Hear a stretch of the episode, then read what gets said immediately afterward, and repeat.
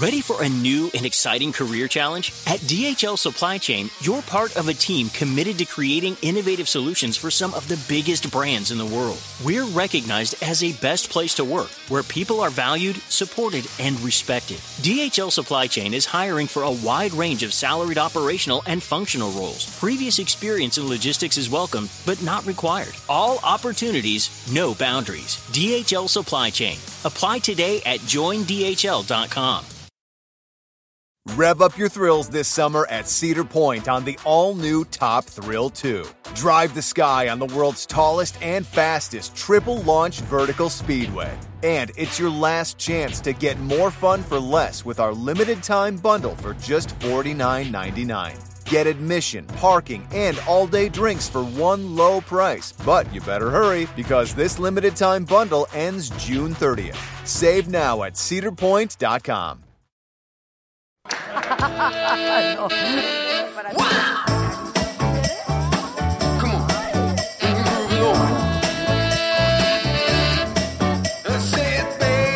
Pero estos dos que viven contigo.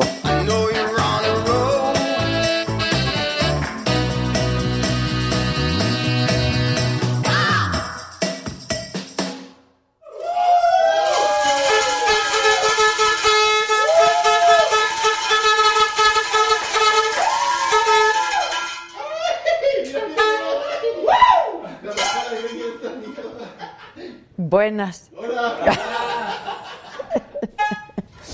Oigan, que por qué esta hora. A ver, es que está caído el YouTube. ¿Qué culpa tenemos? Pues está, estábamos esperando a ver si lo podíamos levantar, pero no. No se pudo levantar la señal, De hecho, entonces. Si quieren levantar señal, tampoco se puede. No se puede. Inténtenle y verán. Inténtenle y verán. Pero estamos transmitiendo como todos los días por el Facebook y estamos transmitiendo por el Periscope.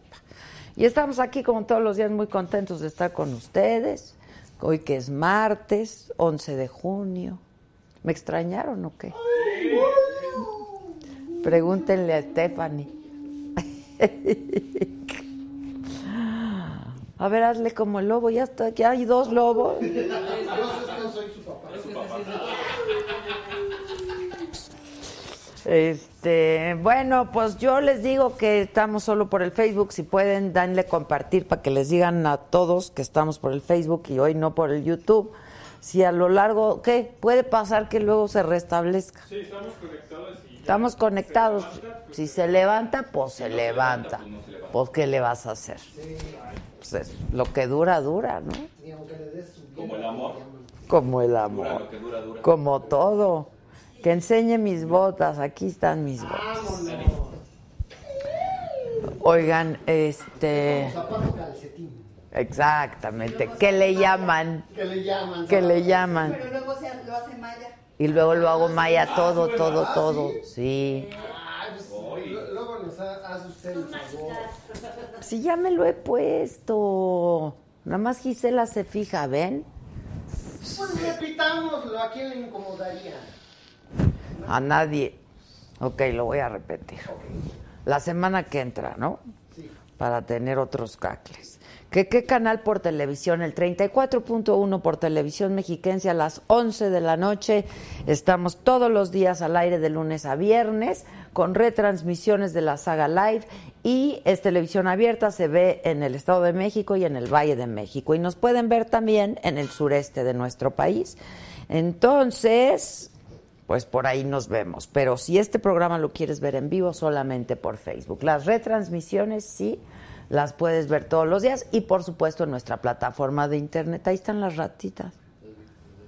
Ya son dos. No es la misma, pero es magia. Se han reprodu se reprodujeron. Wow, es que. Ándele. No, no es la misma. Ay, mira. Que se den besitos. No, si no será incesto. No, son, ma- son hermanos. Que le hagamos como tortuga. Ya metimos las tortugas en mi Instagram. Ya perdí, ya para relajar, Luis. Vamos, una, dos, tres. Ah, ah. Otra vez, un. Ah.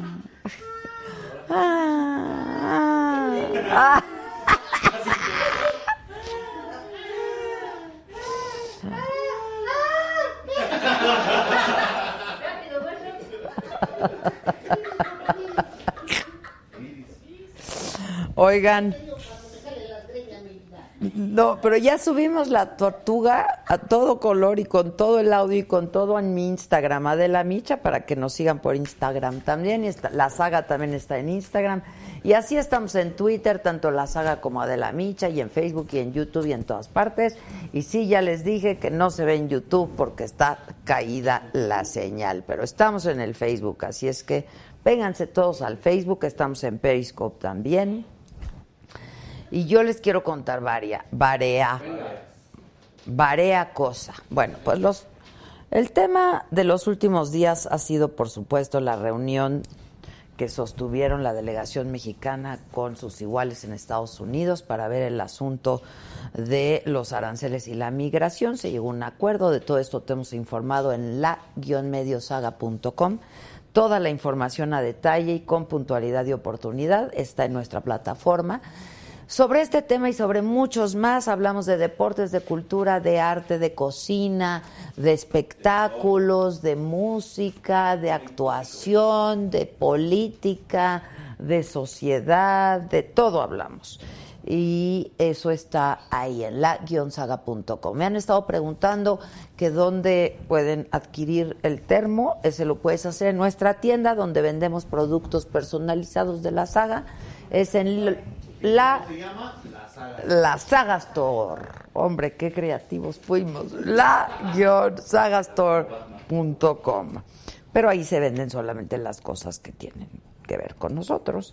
Y luego estamos por estrenar y ya subir nuestra página con eh, unos diseños de ropa bien padres que como siempre todo lo ponemos a la consideración de ustedes. Y luego también les quiero... Chulada de ropa. Hay mucho que es unisex, ¿eh? El Víctor ya se puso. Y para todos los tamaños. Mi, mi hijo Leodito- Todas caben. Leodito es unisex. Exacto. Todos caben en la ropa, ¿eh? en mi ropa. Es para que todos quepamos. Todo- nos, que nos hace falta un maratón, no, hijos, espérense. Acaba. no, Ahora para ahora pa diciembre. Maratón de tacos, ¿eh? Ahora para diciembre, por favor. Please, ya no usen plástico. Sí, pero ya no usen ta- ya no usen tacos, ya no usen plástico, usen estas estos termos. No, compremos coca de vidrio. Pues sí, pues sí, en todo en todo caso. Pero si no, este termo está a todo dar y ya te compras la grande Ah, no. La, ah, y ya le vas echando y le vas dando y le vas dando. dice Josué que dónde venden la grande. Bueno, hay un doctor que nos llamó que él la puede hacer más grande. Ya fue visto. Y no es cierto.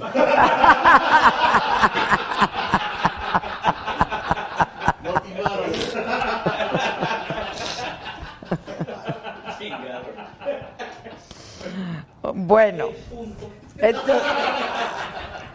entonces, sobre este asunto de las- del secretario de Relaciones Exteriores anunció esta mañana que iba a dar una conferencia de prensa hoy y dio a conocer los detalles de la negociación con Estados Unidos sobre el tema de los aranceles y la migración. Y dijo Ebrard que México no aceptó ser un tercer país seguro, como lo proponía Estados Unidos y según afirmó hoy enseñando una hojita el presidente Donald Trump. Dice que no hay ningún acuerdo secreto, que como fruto de las negociaciones se logró un plazo de 45 días para dar resultados sobre el flujo de migrantes. Entonces, en 45 días a ver si México pasó la prueba o no pasó la prueba, ¿no? Por lo pronto, pues seis mil elementos de la Guardia Nacional que todavía no existe van a estar ahí, ¿no? En la frontera. Este, y sobre este tema va a ser nuestro próximo programa del financiero Bloomberg el próximo miércoles a las 8 de la noche con eh, tres especialistas, tres expertos en el tema. No te lo puedes perder porque es un asunto que tiene que ver con nosotros, con nuestra forma de vida y con nuestros paisanos, sin duda. ¿no? Luego, la conferencia de Ebrard eh, la, la anunció y la dio, les decía, hoy a las cinco y media, justo después de que Trump reafirmara que sí hubo un acuerdo secreto entre México y Estados Unidos. Y Trump dijo, ahí está su hojita, vean, vean, vean, vean, vean.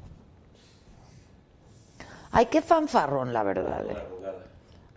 Ay, sí, la lleva guardadita. Así es. O sea, sí, claro, desde aquí. Se. Sí, exacto. Este y bueno, dijo que este acuerdo secreto puede entrar en vigor en el momento que lo desee. Antes de salir de la Casa Blanca fue cuando mostró su hojita de papel y dijo, este es el acuerdo que todo mundo dice que no tengo. Ay, sí, no Marta Trump, ta- miren, aquí ya lo tengo yo también, miren. Es el mismo. Es el mismo.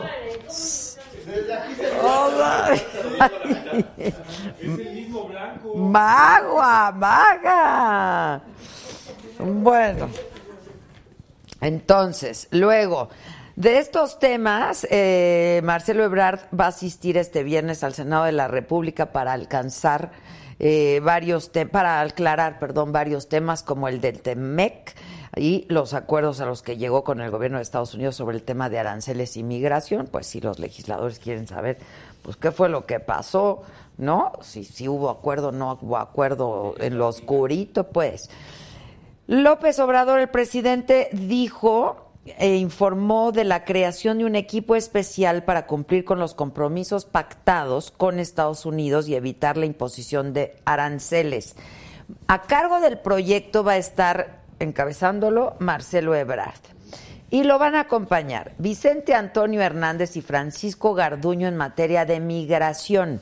Javier May, subsecretario de Bienestar, Horacio Duarte, subsecretario de Empleo, y Maximiliano Reyes, subsecretario para América Latina. Eh, y hoy se aceleró el despliegue de los 6.000 elementos de la Guardia Nacional a lo largo de la frontera sur para atender el flujo migratorio.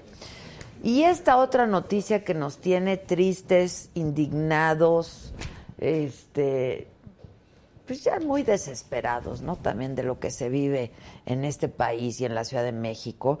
El asesinato de este joven estudiante de la Universidad del Pedregal, Norberto Ronquillo, una desgracia, una tragedia y una tristeza horrible. Las autoridades capitalinas señalaron que el joven universitario probablemente estuvo secuestrado en un domicilio de la alcaldía de Tlalpan y por la manera en, lo, en la que eh, pues ya se hicieron todas las pruebas forenses, etcétera, por la manera en la que lo asesinaron, que fue por estrangulamiento, se cree y presumen que pudo haber sido en un pequeño departamento de una unidad habitacional en donde estuvo cautivo al menos ocho horas. Eh, pues no, ¿qué, qué, qué, qué se puede decir sobre esto? De verdad, o sea, imagino a la madre de este joven, la desgracia y la tristeza, el dolor que debe de estar sintiendo esta mujer, ¿no? Es una cosa espantosa. Y pues sí, lo hemos venido diciendo aquí en los últimos días, en las últimas semanas, que ha aumentado la incidencia y la inseguridad en esta ciudad, en la Ciudad de México, la capital del país. Toda esta información, les decía, está a todo detalle y con toda precisión en nuestra plataforma, la-saga.com. Eh, la ahí puedes encontrar toda esta información y todos estos contenidos y por supuesto mucho más. Hoy vamos a hablar también de pues un tema que ha ocupado las primeras planas también en días recientes, eh, que tiene que ver con la detención en Estados Unidos del supuesto apóstol de Jesús en la tierra de eh, la Iglesia de la Luz del Mundo. Y vamos a hablar con eh, dos personas que conocen muy bien el tema. Una de ellas es Alejandra Aguirre, ella es reportera, es reportera de la revista Contenido, hizo una investigación en el 97, ¿no? Fue en el 97, Ale, Alejandra, En 1997 hizo esta investigación, está con nosotros. ¿Cómo estás Alejandra? Bienvenida. No, al contrario, ¿cómo te va? Bienvenida, pásale, muchas gracias. Y Felipe Gaitán, él es investigador en sociología de la Universidad La Salle. Esta es la revista Contenido, que es la revista para la que tú trabajas, Ale. Este, hola, ¿qué tal? ¿Cómo estás? Un placer, Bienvenido, muchas gracias Felipe, muchísimas gracias. Siguen diciendo que en YouTube no se ve la transmisión. No, YouTube está caída la señal, entonces nos estamos viendo por el Facebook y por el Periscope, pero el programa ya lo saben que se está grabando y en un rato más lo subiremos al YouTube. Cuéntanos, Ale, esta, esta investigación tú la haces en el 97, ¿no? Sí, Adela, mira, en contenido tenemos 55 años de hacer periodismo de investigación en diferentes ámbitos, religioso, científico, económico, político.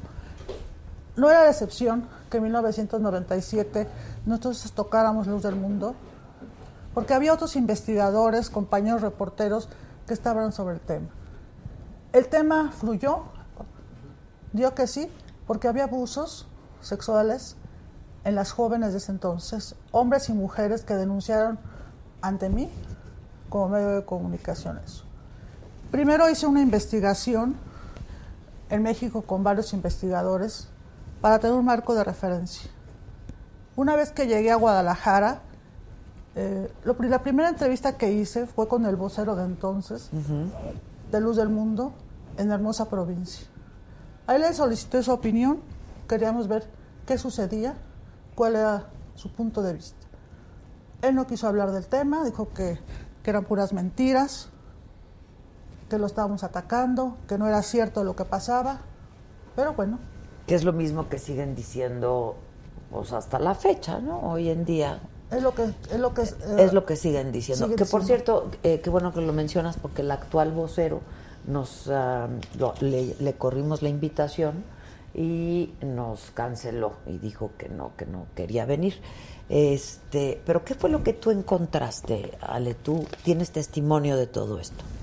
Pues mira, después de estar con el vocero, fui con los varios investigadores en religión y en ese momento también ya me fui con los testimonios, con los testimonios que me relataron cómo habían sido abusados y violados sexualmente por el líder de ese entonces, que era el señor Samuel Joaquín, padre, Padre de. Nazón Joaquín.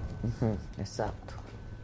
Nada más que nosotros teníamos un antecedente en contenido, que me lo traje a colación, que fueron los terribles rivales de la Iglesia Católica. Fue un reportaje de 1992, donde ya sentábamos que Eusebio Joaquín González, llamaron el siervo de Dios, a menudo le decía a un padre, anoche soñé con tu hija y entonces tenía que entregarle a la muchacha. Este señor es nada menos que el abuelo de Nazón Joaquín. O sea, fue Estamos el abuelo, hablando- luego el padre y ahora el hijo. Estamos hablando de una tradición. Eso nosotros lo plasmamos en ese año, 92. 92. Este nuevo reportaje que nosotros publicamos en 1997, precisamente son los nuevos testimonios de ese momento. Mujeres que hablaron, hombres que hablaron de cómo fueron violados, de cómo eran las redes que se manejaban dentro de Luz del Mundo.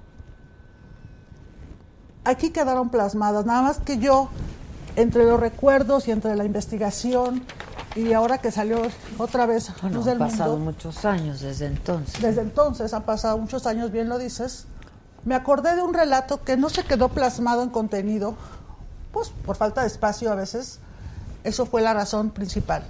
Este señor, este señor joven, tenía 27 años, me recibió en su casa humilde, fuera de Hermosa Provincia, porque toda la gente que sale, no puedes ya estar en Hermosa Provincia, sale a vivir a otras colonias.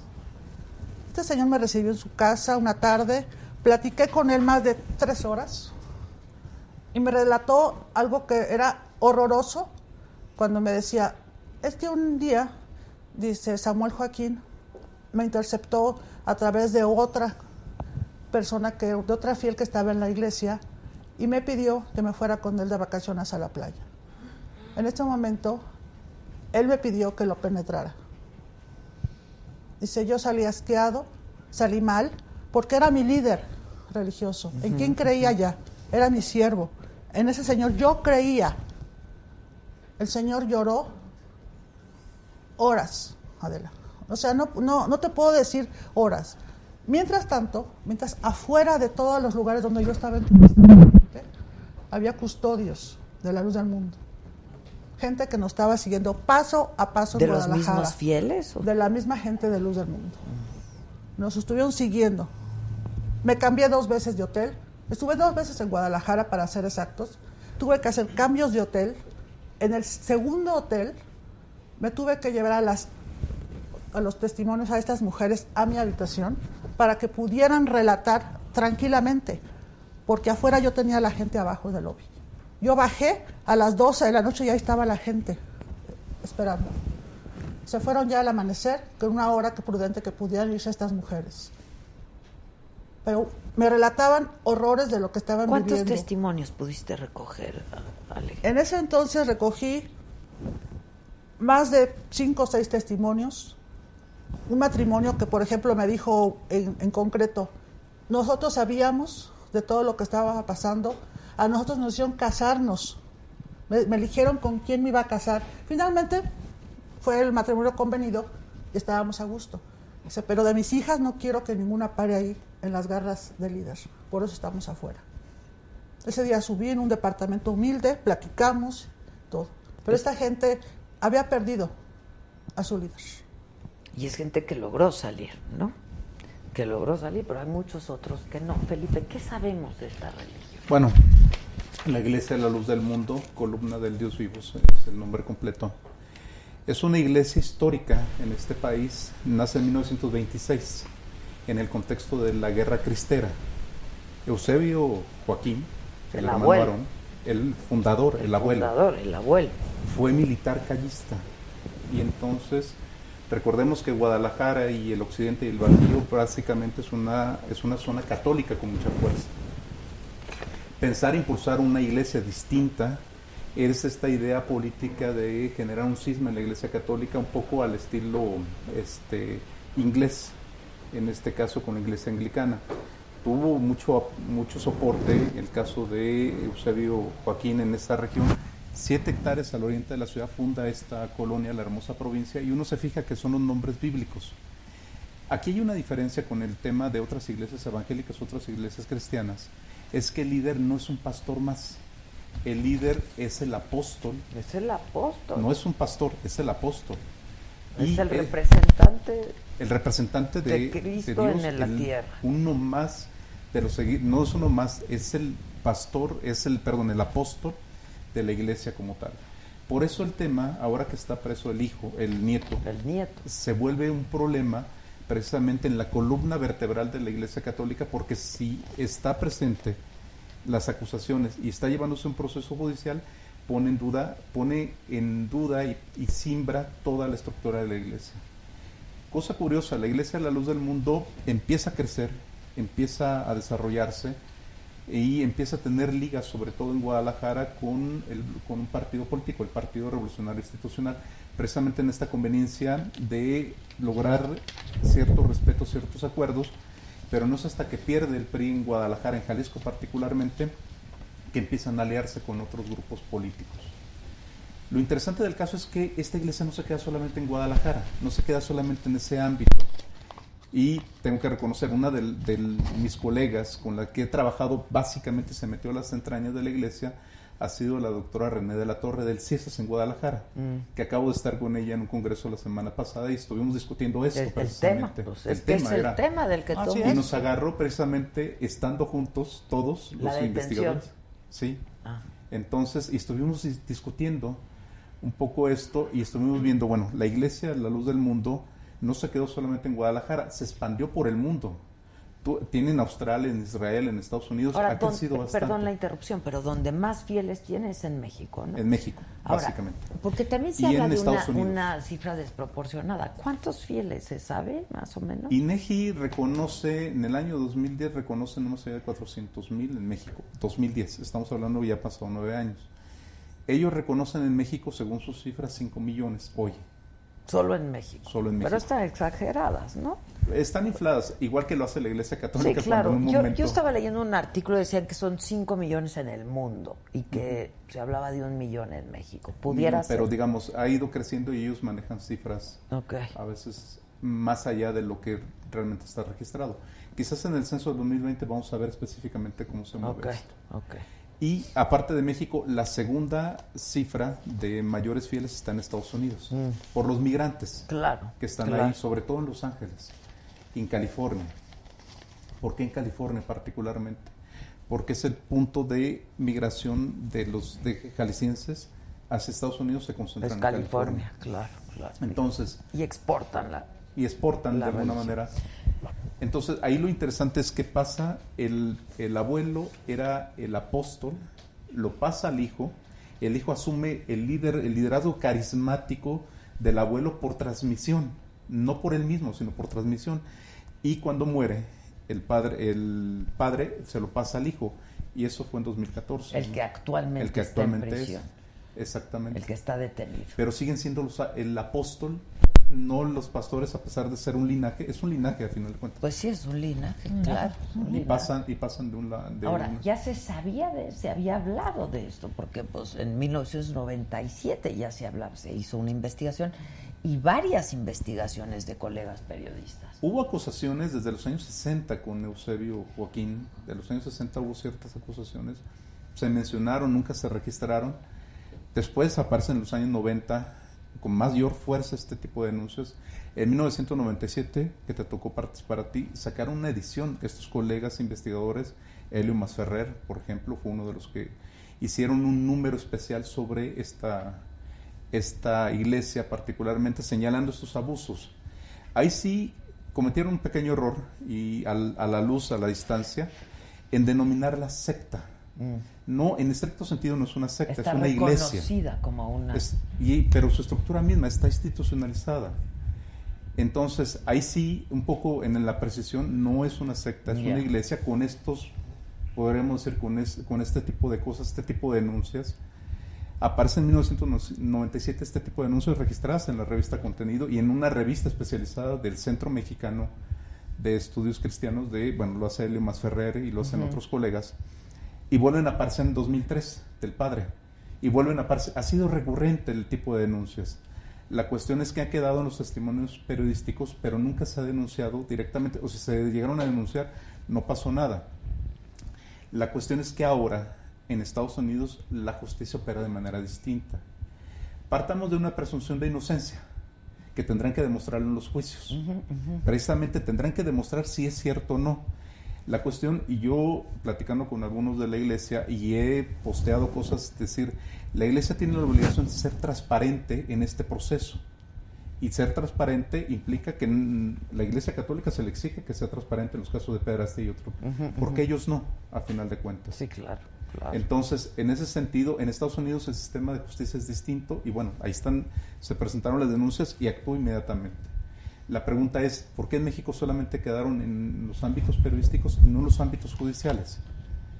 No sé si por las ligas políticas o por otro tipo de cosas, que la iglesia misma, en lugar de estarse diciendo que no es cierto, debería demostrar que en realidad son falsas o enfrentar los Claro, claro, porque si no es pura retórica, ¿no? Sí, Este, porque si uno se fija, lo que están diciendo ahora es solamente creencias. Creo en la, en la inocencia de mi líder.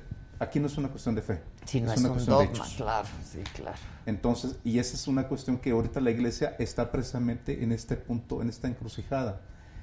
Y reitero, está acusado su apóstol, no su pastor. No su pastor, sí, sí. y eso sí, simbra toda la iglesia, toda la estructura de su iglesia. Ya. ¿Tú recibiste algún tipo de amenazas o después de la publicación, de- durante el ejercicio periodístico de, de esta investigación? Me dices, pues estabas todo el tiempo de, de- en- de con toda la hostilidad y la persecución en todo Guadalajara. Una vez que fue publicado, que, que llegó la publicación a Guadalajara, Luz del Mundo compró todos los ejemplares de contenido. En ese entonces, Voceadores le habló al gerente. Le dijo, ¿qué está pasando? Y lo que estaba pasando es que Luz del Mundo compró todos los ejemplares para que la feligresía no se enterara de lo que estaba pasando en Guadalajara. Eso es el, ese es el, ese es el mecanismo para, de, la- de de esta organización. La única cuestión es que ahora en 2019 s- no pueden tener este tipo de efecto, comprar porque las Claro, redes sí, claro. ya no, es, no, no, eso es, es muy ya poroso claro, mantener el control claro, sobre eso. Claro. Y eso, eso, eh, eso, eso ha sido eh, esa persecución, ¿no? Pero no solamente yo puedo hablar por mí, por Alejandrina, sino también otros compañeros que, que cubren la fuente religiosa, les ha pasado. Bajita la mano, pero les ha pasado porque si no estás de acuerdo conmigo, pues estás en contra, ¿no? Eso es, ese es- eso es parte de, esta, de, la, de la organización. O sea, te dicen que somos los periodistas, que estamos con ellos, pero ellos tienen sus propias reglas. Ya. Ahora, curiosamente, esto, esto se magnifica todavía más por el hecho, dos semanas antes del evento de en Bellas Artes, Exactamente. eso. acaba siendo una caja de resonancia que quizá calcularon mal la propia iglesia y se los dije a ellos. Quizá jurídicamente no lesionaron el Estado laico, pero sí hicieron una jugada política de presentarse públicamente, si ya lo había sido con Fraterniste, con los evangélicos, porque ellos no. Y retaron en, en ese momento, en el espacio público, retaron a la opinión pública, que dos semanas después tiene un costo muy alto para ellos con esta detención. Porque ya de por sí estaban en el ojo del huracán y con esto acaba siendo una caja Sí, de claro, resonancia. claro. En todo el sentido de la Brutal, palabra. ¿no?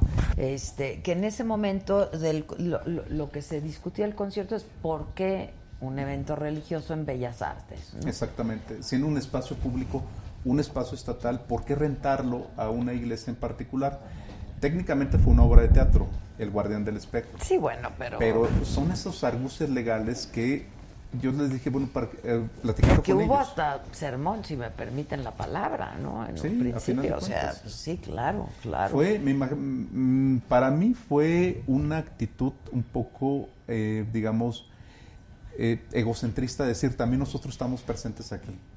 Como confraternista estaba jugando en ese sentido porque ellos no, pero no calcularon que la repercusión que tuvo dos semanas después el hecho de su detención con Azonarón, con todas estas denuncias, y que lo que tú registraste en la, en la página de contenido fue del padre, y faltaría lo del hijo. Claro, claro. Entonces, claro. ha sido consecuente las denuncias sexuales que pueden ser eh, denunciadas o no, las denuncias están ahí, han sido de manera estructural, es decir, han sido repetitivas en el largo del tiempo. 60, me imagino, en los 70 se mantuvo interno, 80 igual, 90 explota hacia afuera. También por la propia presencia de la iglesia. Recordemos que en el 92 se dio el cambio de régimen en este país, cuando Carlos de Gortari reforma el artículo 130 y le da reconocimiento a las iglesias y es ahí donde las iglesias entran y entonces exigen su registro y una de ellas fue la luz del mundo. Y entonces en esta visibilidad, la iglesia es la luz del mundo, también en ese sentido aparece su lado oscuro, que en este caso son estas denuncias de, Sí, de abuso. fíjate, eh, Massive Caller nos hizo favor de hacer ayer mismo esta encuesta y dice, ¿pertenece usted o tiene algún conocido familiar que pertenezca, pertenezca perdón, a la Iglesia de la Luz del Mundo? Un, solamente un 12.2% dijo que sí, el 87.8% dijo que no. A otra pregunta, el líder de la Iglesia La Luz del Mundo fue detenido en California acusado de abuso de menores. ¿Cree usted que el líder de la Iglesia Luz del Mundo, Nazón Joaquín García, sea culpable o inocente de los cargos de abuso de menores? El 83.9% cree que es culpable. Y el 16.1% Y si le solamente preguntaras dice que en la no. feligresía dentro de la iglesia, la proporción se invertiría. Absolutamente. Te dirían que el Absolut- ochenta y no, tantos está de no. acuerdo que es inocente. Claro. ¿Qué partido político en México, esta otra pregunta, cree que apoya a, a la Iglesia La Luz del Mundo? El 26.5% dice que Morena, y muy probablemente por el evento, ¿no? Al- en Bellas Artes, Bellas al que fueron pues algunos morenistas. ¿no? Y curiosamente Morena no está tan ligado a la... Está más el PRI, que dicen 24.2%. Sí. Al PAN 17.5%, otro partido 8.4% y a ningún partido 23.4%. Ahora, ¿quién sabe si en la actualidad haya un partido atrás de la iglesia, no? No, no, ellos, eh, no hay un partido atrás de ellos, sino que ellos son actores políticos. Esa es la diferencia, o sea, no hay un partido, más bien ellos durante mucho tiempo lo que hicieron fue apoyar a partido, al Partido Revolucionario Institucional a cambio de servicios, a cambio de ciertas cosas. Ya. Hasta que llega un momento donde dicen, bueno, ¿por qué nosotros no podemos participar? Y lo que vemos son actores de la iglesia que están colocados en diputaciones, en senadurías, en presidencias municipales, salió el de Puebla, donde ellos se vuelven actores políticos. Ya. Entonces, en ese intercambio dicen, bueno, déjame participar con candidatos. En Jalisco lo vas a encontrar claramente con Movimiento Ciudadano, con Alfaro particularmente. Cuando él estuvo en la presidencia municipal de Guadalajara, uno o dos regidores fueron, eran parte de la iglesia. Es decir, no hay un partido atrás. Ellos mismos son actores Ya. políticos. Lo que no significa que Alfaro sea... No, no, no, no. Son arreglos políticos. Exactamente, exactamente. Hasta con el PAN, que es de una ideología más católica, también tuvieron arreglos. Ahora, ¿qué diferencia la Iglesia Luz del Mundo a otras religiones? Ya, ya? Esa ha sido una discusión y se dio hace poco, esta discusión sobre qué es la Iglesia de la Luz del Mundo. Y uno revisa el catálogo de INEGI y lo va a encontrar con que es una iglesia cristiana de raíz evangélica. Y entonces en las redes sociales, entre las propias iglesias evangélicas decían, no es evangélica, pero es sí es evangélica, es de corte pentecostal. Particularmente esta cuestión de la vivencia del Espíritu, en este caso de Jesucristo, a partir de su apóstol y demás, tienen esta cuestión particularmente que es una iglesia de corte evangélico. Distinta, nacional, por supuesto. Y que, pero las otras iglesias intentan como desmarcarse de ella. Pero es una iglesia con estas características, una iglesia evangélica, nacional, mexicana, pues, particularmente sui generis dentro del contexto de las iglesias evangélicas, pero institucionalmente más fuerte que las, que las iglesias evangélicas.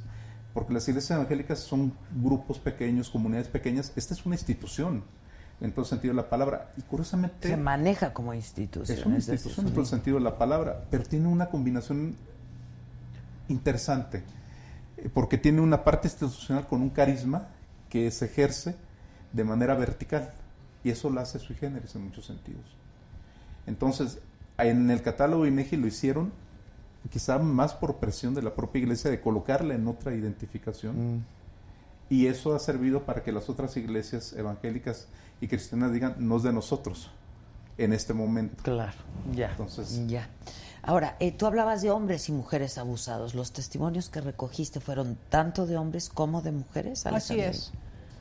Mujeres y ¿Cómo hombres. diste con ellos? Pues ¿Cómo no debió con- de haber sido fácil, ya hace No, más de no, 20 no, fue, años. ¿no? fue un, un caminar como detective privado. Fue caminar a través de los investigadores, números telefónicos y sobre todo que en este momento, a tantos años, yo creo que les agradezco a esa gente. Esa gente que se atrevió a contar una situación tan delicada que no les pueden decir que no sea cierto. Pero nunca presentaron una denuncia formal. La gente decía, yo presenté denuncia ante la autoridad. Y como dice el maestro, hay investigaciones periodísticas, hay denuncias an- ante las autoridades, pero el Estado mexicano o el gobierno, las instituciones no hicieron nada por estas víctimas. Ni siquiera se asomaron a ver si era cierto. Pero estas víctimas, yo las contacté, yo estuve en sus casas, estuve con ellas, y de veras, ahorita les agradezco a esta gente porque hablaron a lo mejor de cosas tan íntimas, como puede ser un abuso, una violación. Lloraron, gimieron, eh, fue algo bastante. Y después he reflexionado con los años que el problema no es que crean, esta gente, por ejemplo, tienen una tradición de creer en, la, en el Antiguo Testamento. Ellos no usan el, el Nuevo Testamento, ellos se van con el Antiguo Testamento. Está bien. El problema es el abuso que cometen ciertos líderes contra esa gente, porque abusan emocionalmente de la gente y de sus creencias y el pertenecer a un grupo. Porque uno quiere pertenecer a un grupo y el problema es ese. El abuso, claro. el abuso Ahora- y que no hay no hay gente que los apoye porque se quedan ahí. Quién los apoyó emocionalmente espiritualmente la gente no sabía qué hacer. Y ahora ya está fuera de la iglesia porque cuando esas organizaciones lo que hacen es te saco te saco de los amigos te saco Sí, debe de las tremendo, personas te claro. aíslan. Es una forma de decirte ya no perteneces aquí Que eso es clásico. en el- Cuando se hablaba de excomunión se refiere a sacarlo de la Exacto, comunidad. claro, claro. Y es una forma de, de sacarlos de la propia comunidad de la iglesia a la luz del mundo. 1997 a 2019 han cambiado muchísimo las situaciones. 1997 seguía siendo una iglesia nacional con presencia internacional, pero muy poca. Muy poca. Y el control era muy férreo en aquel entonces. 2019 ya no pueden controlarlo de esa manera, se les escapa. Y entonces la propia iglesia, dentro de la propia iglesia hay diferentes visiones, diferentes formas. Hay una serie de pastores, hay una serie de visiones de la propia iglesia que ahí donde vamos a ver el cuestionamiento. 1997 los casos eran muy en Guadalajara, tuviste que viajar Sí. a Guadalajara. Así es. Estos casos han aparecido en Estados En Unidos, California, pues en ahí California y quizás en otros lugares. Que son tres mujeres las que ya Claro. presentaron Tres. denuncia. ¿no? Aunque Tres. se han sumado 26 Ajá. denuncias más. Y una de las cosas que está pesando sobre el propio líder, sobre el propio apóstol, es el tema también de tráfico de personas.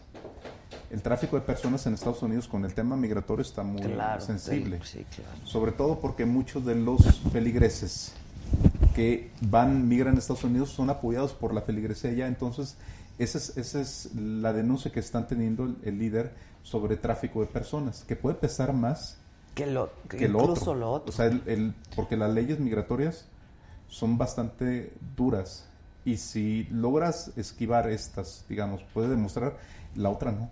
La otra está perfectamente documentada. Tendrán que demostrarlo en tribunales. O sea, aquí una cuestión de creencia puede ser cierta o no, pero tendrán que demostrarlo.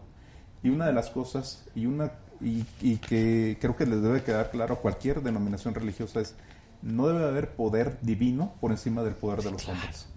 Y, y hacer justicia a las víctimas. Porque uno puede entender que en todas las iglesias hay apóstatas, en todas.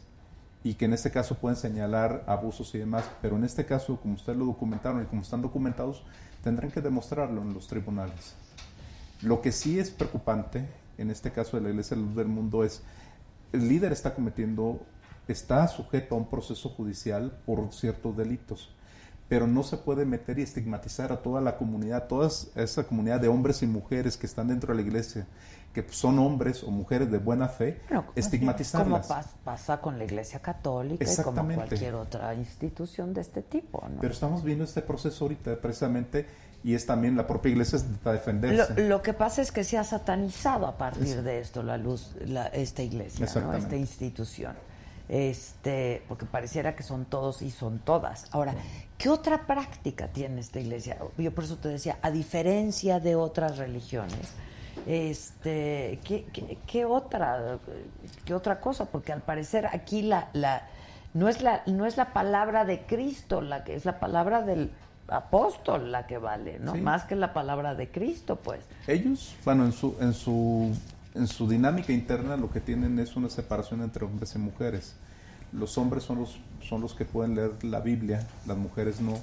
Las mujeres tienen una vestimenta por recato y decencia, falda larga, el velo y demás. Digamos, es lo más evidente. Uno identifica inmediatamente quien pertenece a la iglesia bajo esta vestimenta.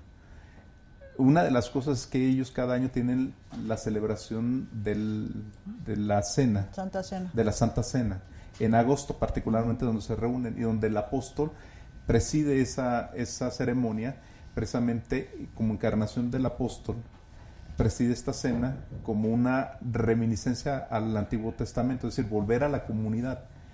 Ellos tienen una creencia, no creen en, en la Trinidad como lo hacen los católicos, sino solamente en la presencia de Cristo. No está el Espíritu Santo, por supuesto que no. Dios a través de Cristo está y el mandato hacia el apóstol directamente. Esas son las diferencias que hacen y lo que intentan es regresar a- al principio primitivo o primario del cristianismo. Ya. ¿Y había otro, hab- había algún otro tipo de abuso más allá del sexual a las mujeres, por ejemplo, Alejandrín? Yo creo que en el momento que las mujeres decían con quién casarse ya era un abuso. Las mujeres tenían, estaban precisamente, como dice el investigador, sometidas a lo que le dijera el hombre. Las mujeres estaban dedicadas, muchas de ellas al hogar en ese entonces. Era difícil que las mujeres salieran, salieran a estudiar. Las tenían con mínima información de, lo, que estaba pasando.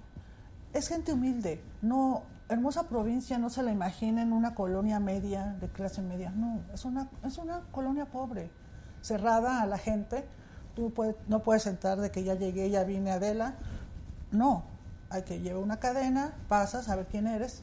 Y si llega uno como está vestida, pues menos entra. Ese es el corazón, digamos. es el Ahí está el corazón. Y ahí están Centro. reunidas Ese es el en, la- en las, en las calles históricas. Y uno nota la diferencia cuando pasas de la colonia popular a la colonia Hermosa Provincia, se nota inmediatamente la diferencia, el tipo de casas, el tipo de estructura, el tipo de...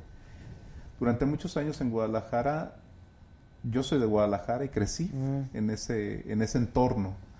En los años 90 ellos tenían una luz, un rayo láser que pasaba la ciudad completo.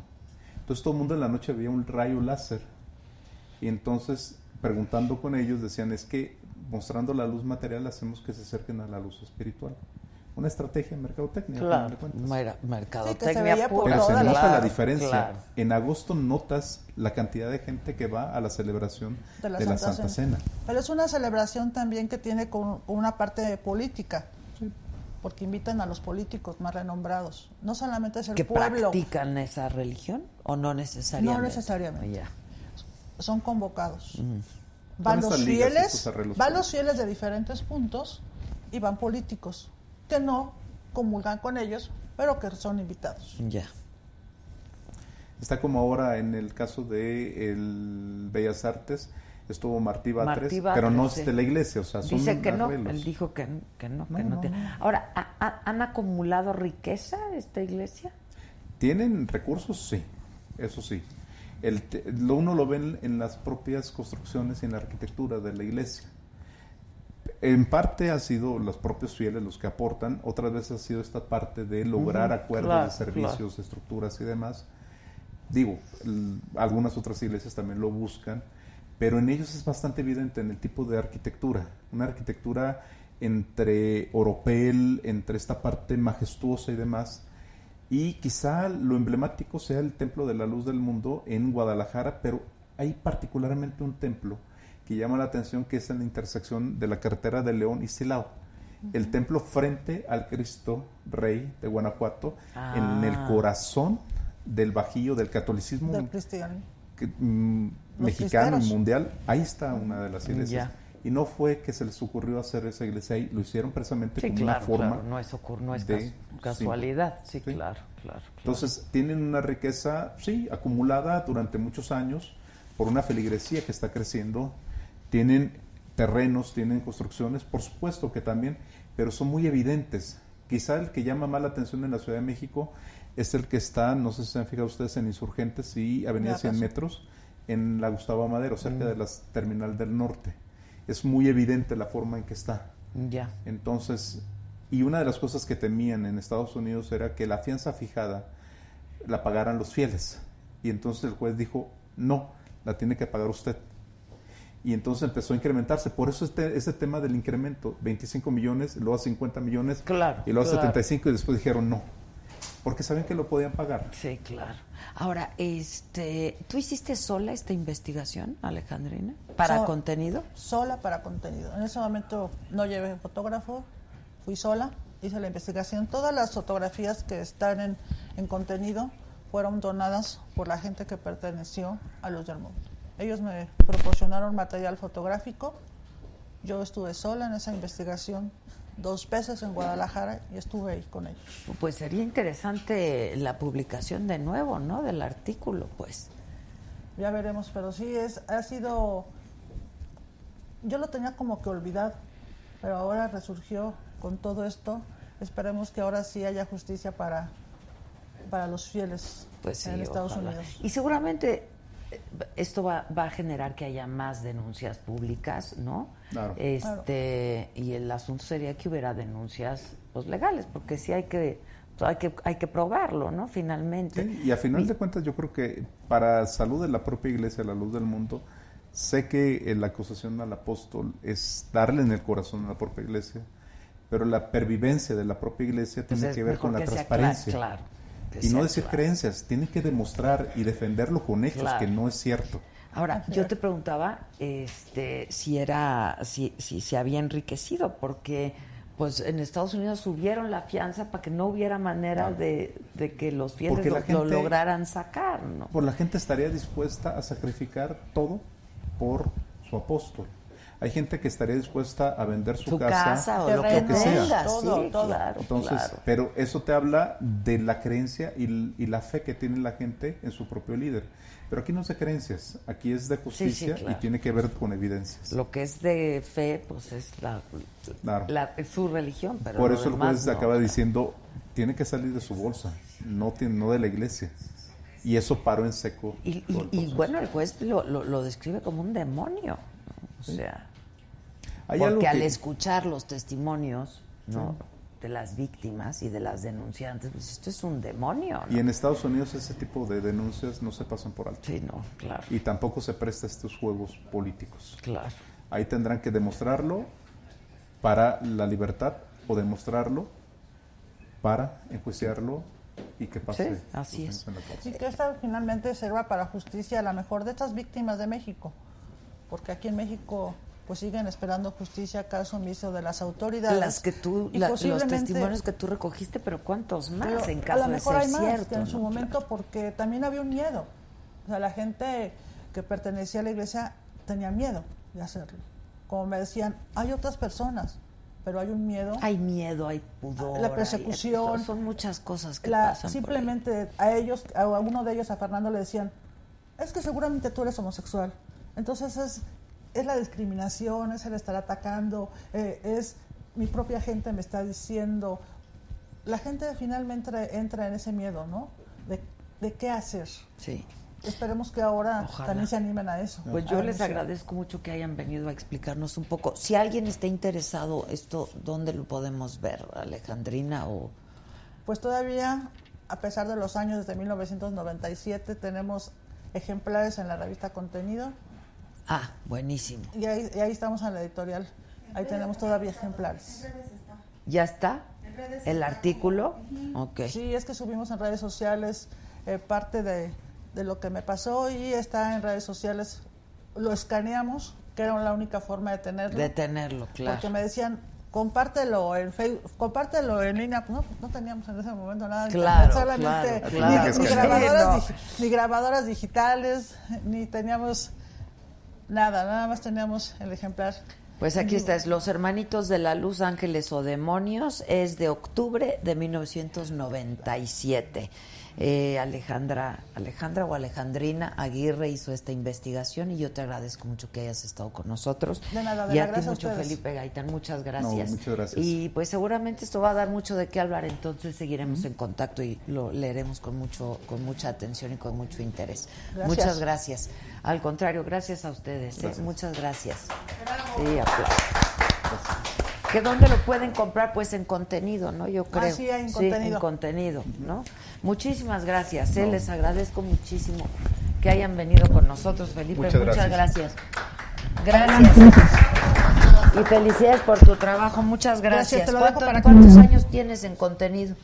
Desde el 94, luego estuve hasta el 2004, luego estuve trabajando en otras publicaciones, me regresaron y en el regreso ya llevo 10 años. No, mira. ahí la- hay que leerla. Nada. Muchas gracias. ¿eh? Gracias a ustedes. Gracias. Pues Gracias. es un tema interesantísimo y de lo que se ha hablado este pues en los últimos días. Están pregunta y pregunte. No nos estamos viendo en YouTube. Que en Facebook tampoco se ve muy bien, Josué. Que está fallando la transmisión. ¿Eh? Dale refrescar, compadre, por favor. Este, no, en YouTube no se está viendo, eh, pero no es culpa nuestra, ¿o sí? No, es el servidor de Es el servidor de YouTube. Este, por favor, díganles a todos que estamos solamente por Facebook y en un rato más lo estaremos subiendo y en Periscope también. Sí, ya te vi que me nos estás viendo. Este, sí, hay mucha gente que sí lo está viendo muy bien en el Facebook. Facebook yo sí te veo, te veo bien, en Facebook muy bien. Bueno, en YouTube es donde no se puede ver, no es asunto, ahora sí que no es asunto de Josué. Ahora sí, no es asunto de Josué, es asunto del YouTube. Bueno, siempre hay que echarle la culpa, ¿no? Al Josué. Siempre hay que echarle la culpa al Josué. Está fuertísima esta historia. Es muy fuerte esta historia, de verdad. El abuelo, el papá y el hijo, tres generaciones. De linaje. Dejando un legado. Sí, de verdad que sí. Este mm, dice Muñoz, aquí en Puebla se ve perfecto en Facebook, Josué García que lo salude, Nadia Mora que se ve mal en Face, Ana María Caso nos felicita, Angie Cervantes que nos ve muy bien, Naomi eh, Kaizawa, muy bien Alejandrina Aguirre, excelente periodista. Eh, Andrés Piña, que le digamos a Régulo, ¿ya llegó Régulo? Ya llegó. Ahí llegó Régulo, que lo admiran mucho a Régulo, que si cuando le grabas una canción que tiene varias para ti Andrés Piña, Régulo dice, este, que en California se ve muy bien, que qué buena, qué buen tema y qué buena entrevista, Ana María Caso, que sigamos siendo igual, que nunca cambiemos, este Marcela Flores, que siempre actualizados y oportunos, eh, Misael Montes, muchas gracias, Mariloli G, te veo como siempre perfecto, amo la saga, dos años de seguirla, vaya adicción, muchas gracias Mariloli. Bueno, que se congela cada cinco palabras y que tiene buen internet. No, neta, te juro que no. Lina Salas dice que se ve muy bien, Yolanda Ocaña que se ve muy bien, Eva María Castelo nos saluda desde Seattle, Washington.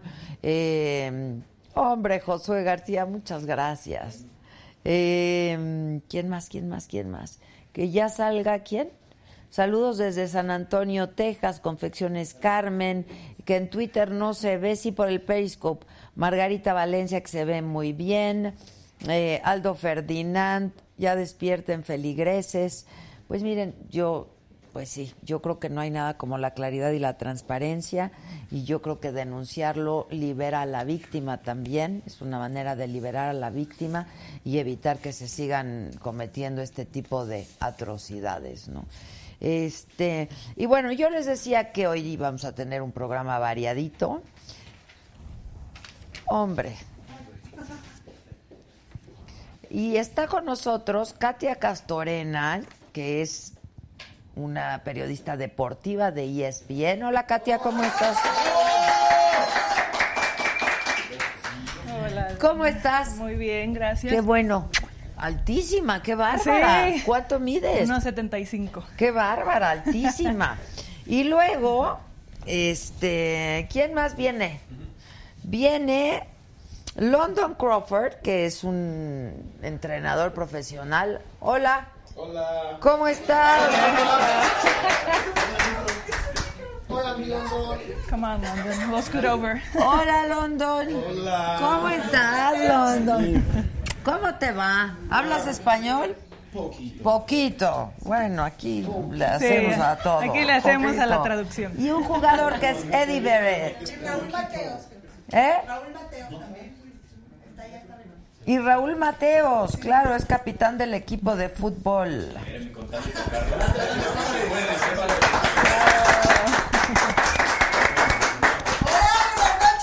Hola, hola Raúl, Hola, ¿cómo, ¿cómo estás? estás? Bien, gracias. ¿Y tú? Qué bueno, no pues sí, están regarandotes. Hola, ¿cómo estás? How you doing? How you doing? Okay, how you doing? ¿Cómo están? ¿Cómo estás? Muy bien. Ok, ¿y a ti te gusta el fútbol americano? Sí, ok, ¿cómo mucho. está el asunto?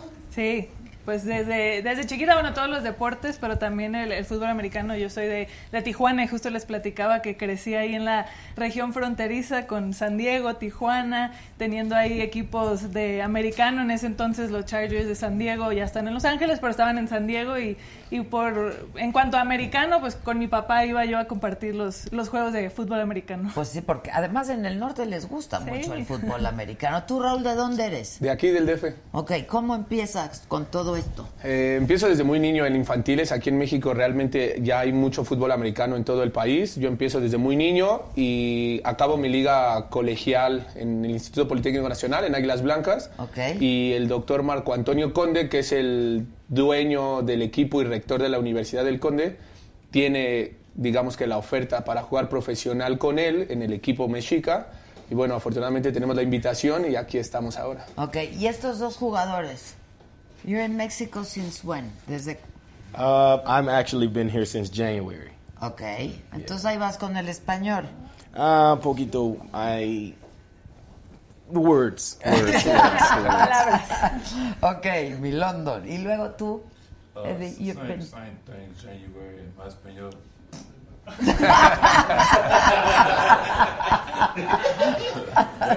Pero a ver, ¿cómo es? ¿Juegan jugadores mexicanos con jugadores? Cuéntanos, Raúl. Eh, estamos en un formato que se llama fútbol americano arena, indoor, que se juega en una sala cerrada como tal, por eso es indoor. Es un poco más chico que el fútbol americano que todos conocemos, profesional por así llamarlo. Se juegan con ocho jugadores por equipo en un campo de 50 yardas rodeado con una barda como tal. En el equipo estamos jugando en una liga del Valle de Texas y para poder crecer nuestro nivel y poder competir a la par con estos equipos, eh, el doctor Conde junto con su grupo de trabajo hacen una relación entre el equipo de mitad mexicanos y mitad jugadores americanos. Ok. Es por eso que tenemos aquí a estos dos excelentes jugadores. Ok. Where did you play before? Where, which Oh. team? or Where? or- I played, oh, which college? Well, in college, I played for the University of Arkansas Razorbacks. Uh, I left there. I went to the NFL for a year. I played with the Houston Texans.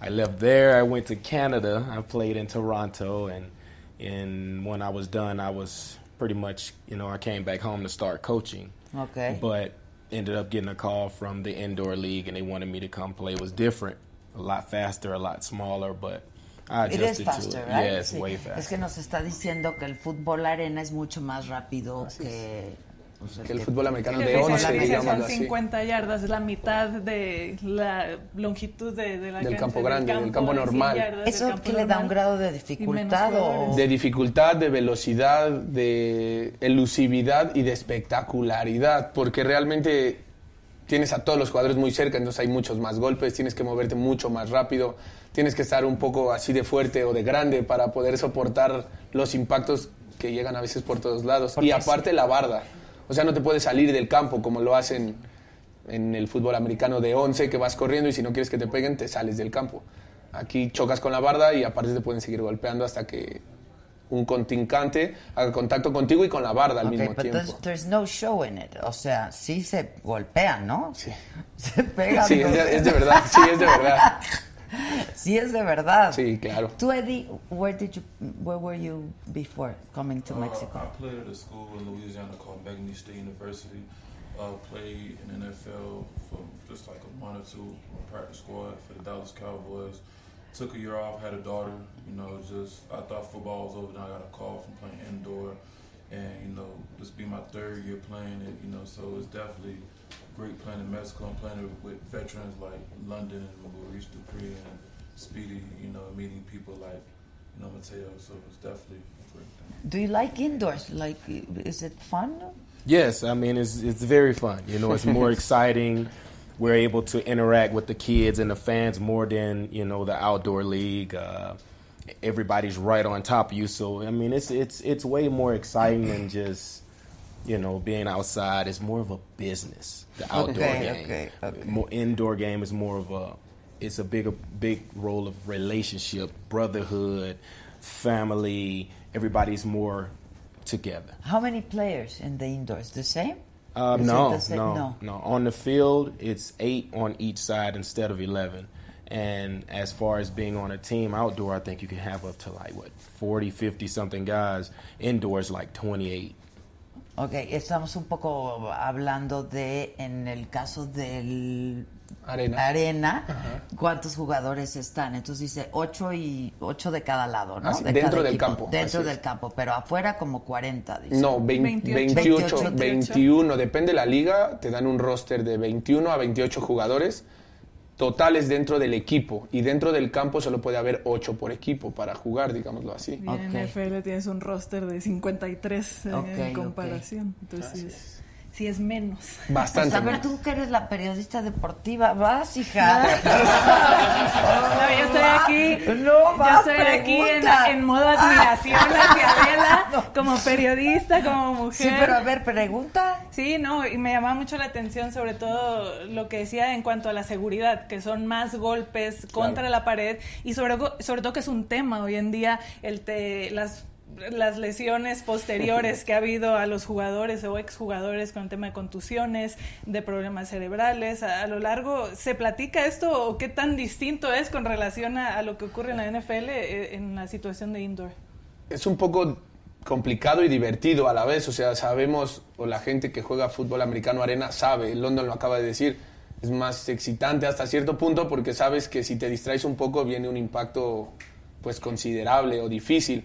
Pero afortunadamente, por lo menos ahora en el equipo tenemos un súper seguro, la, la directiva se ha hecho cargo de tenernos como un verdadero equipo profesional en México. Entonces, sí estamos pues con el arriesgue de alguna lesión, pero estamos bien cubiertos afortunadamente. Entonces eso te, te libera mucho de esa presión para poder jugar. Pero hay más 100%. riesgos en el indoors que en el...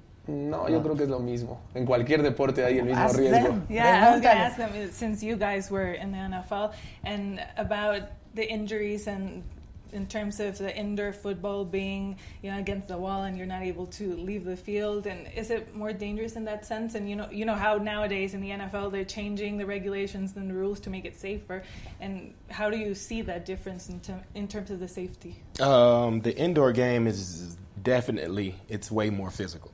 You know, you can't run out of bounds. You get hit over the wall. You go over the wall trying to catch a ball. I mean, the turf is just pretty much carpet with cement under it. So you know, and the, just being the physicality of the game.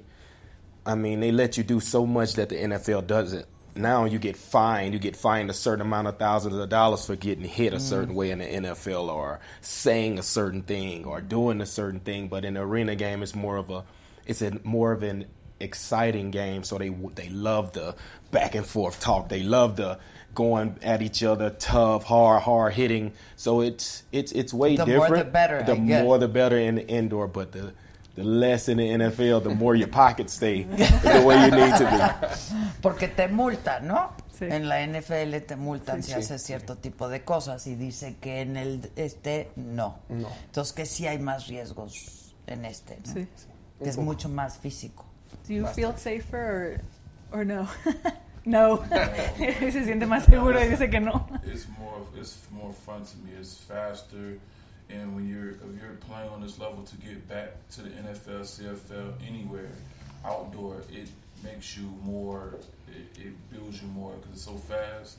You get in better shape, and you can play. If you could play in a tight space, you could play out. You could play in a wider space. But it's definitely different. You can interact more with the fans. Like I can just reach over and I can take a picture. In NFL, you can't do that. You got all these people blocking you off.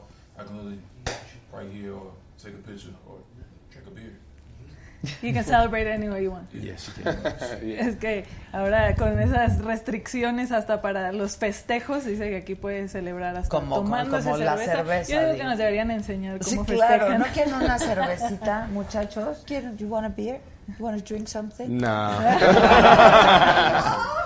Eddie? Oh, No, no, no. no, no, no, no. Sí, me estaba Somos contando Raúl sobre todo también lo, lo difícil que es como jugador mexicano eh, abrirse un camino porque el fútbol americano muy arraigado a, a la cultura y a lo que es para los jugadores en Estados Unidos y, y lo difícil que la pasan buscando Sí, ¿cómo, oportunidades. ¿cómo, cómo, cómo? ¿Esta es la primera vez que ocurre algo así? Y dentro del país como tal, sí es la primera vez que un equipo profesional mexicano, por así llamarlo, está jugando en una liga de fútbol americano en Estados Unidos o fuera del país. Algunos jugadores, bastantes, tenemos la posibilidad de ir a hacer pruebas o combines o scout teams con algunos equipos de Canadá o de Estados Unidos, pero sí es muy complicada la relación para estar allá, para jugar allá y para competir con la gente de allá. Entonces, esta oportunidad de tener jugadores pues de este talento que jugaron NFL, que jugaron eh, en colegiales de División 1, que son pues prácticamente un estilo de vida, te ayuda a desarrollar todavía más esas cualidades. Sí, sin duda, ¿no? Yo creo que sí. sí. Sí, sí creo, créeme que sí. O sea, ¿tú dónde estabas antes? Yo siempre he jugado aquí en México y afortunadamente tuve la oportunidad de jugar algunos mundiales y tuve las ofertas para ir a hacer camps de la NFL, que así los llaman.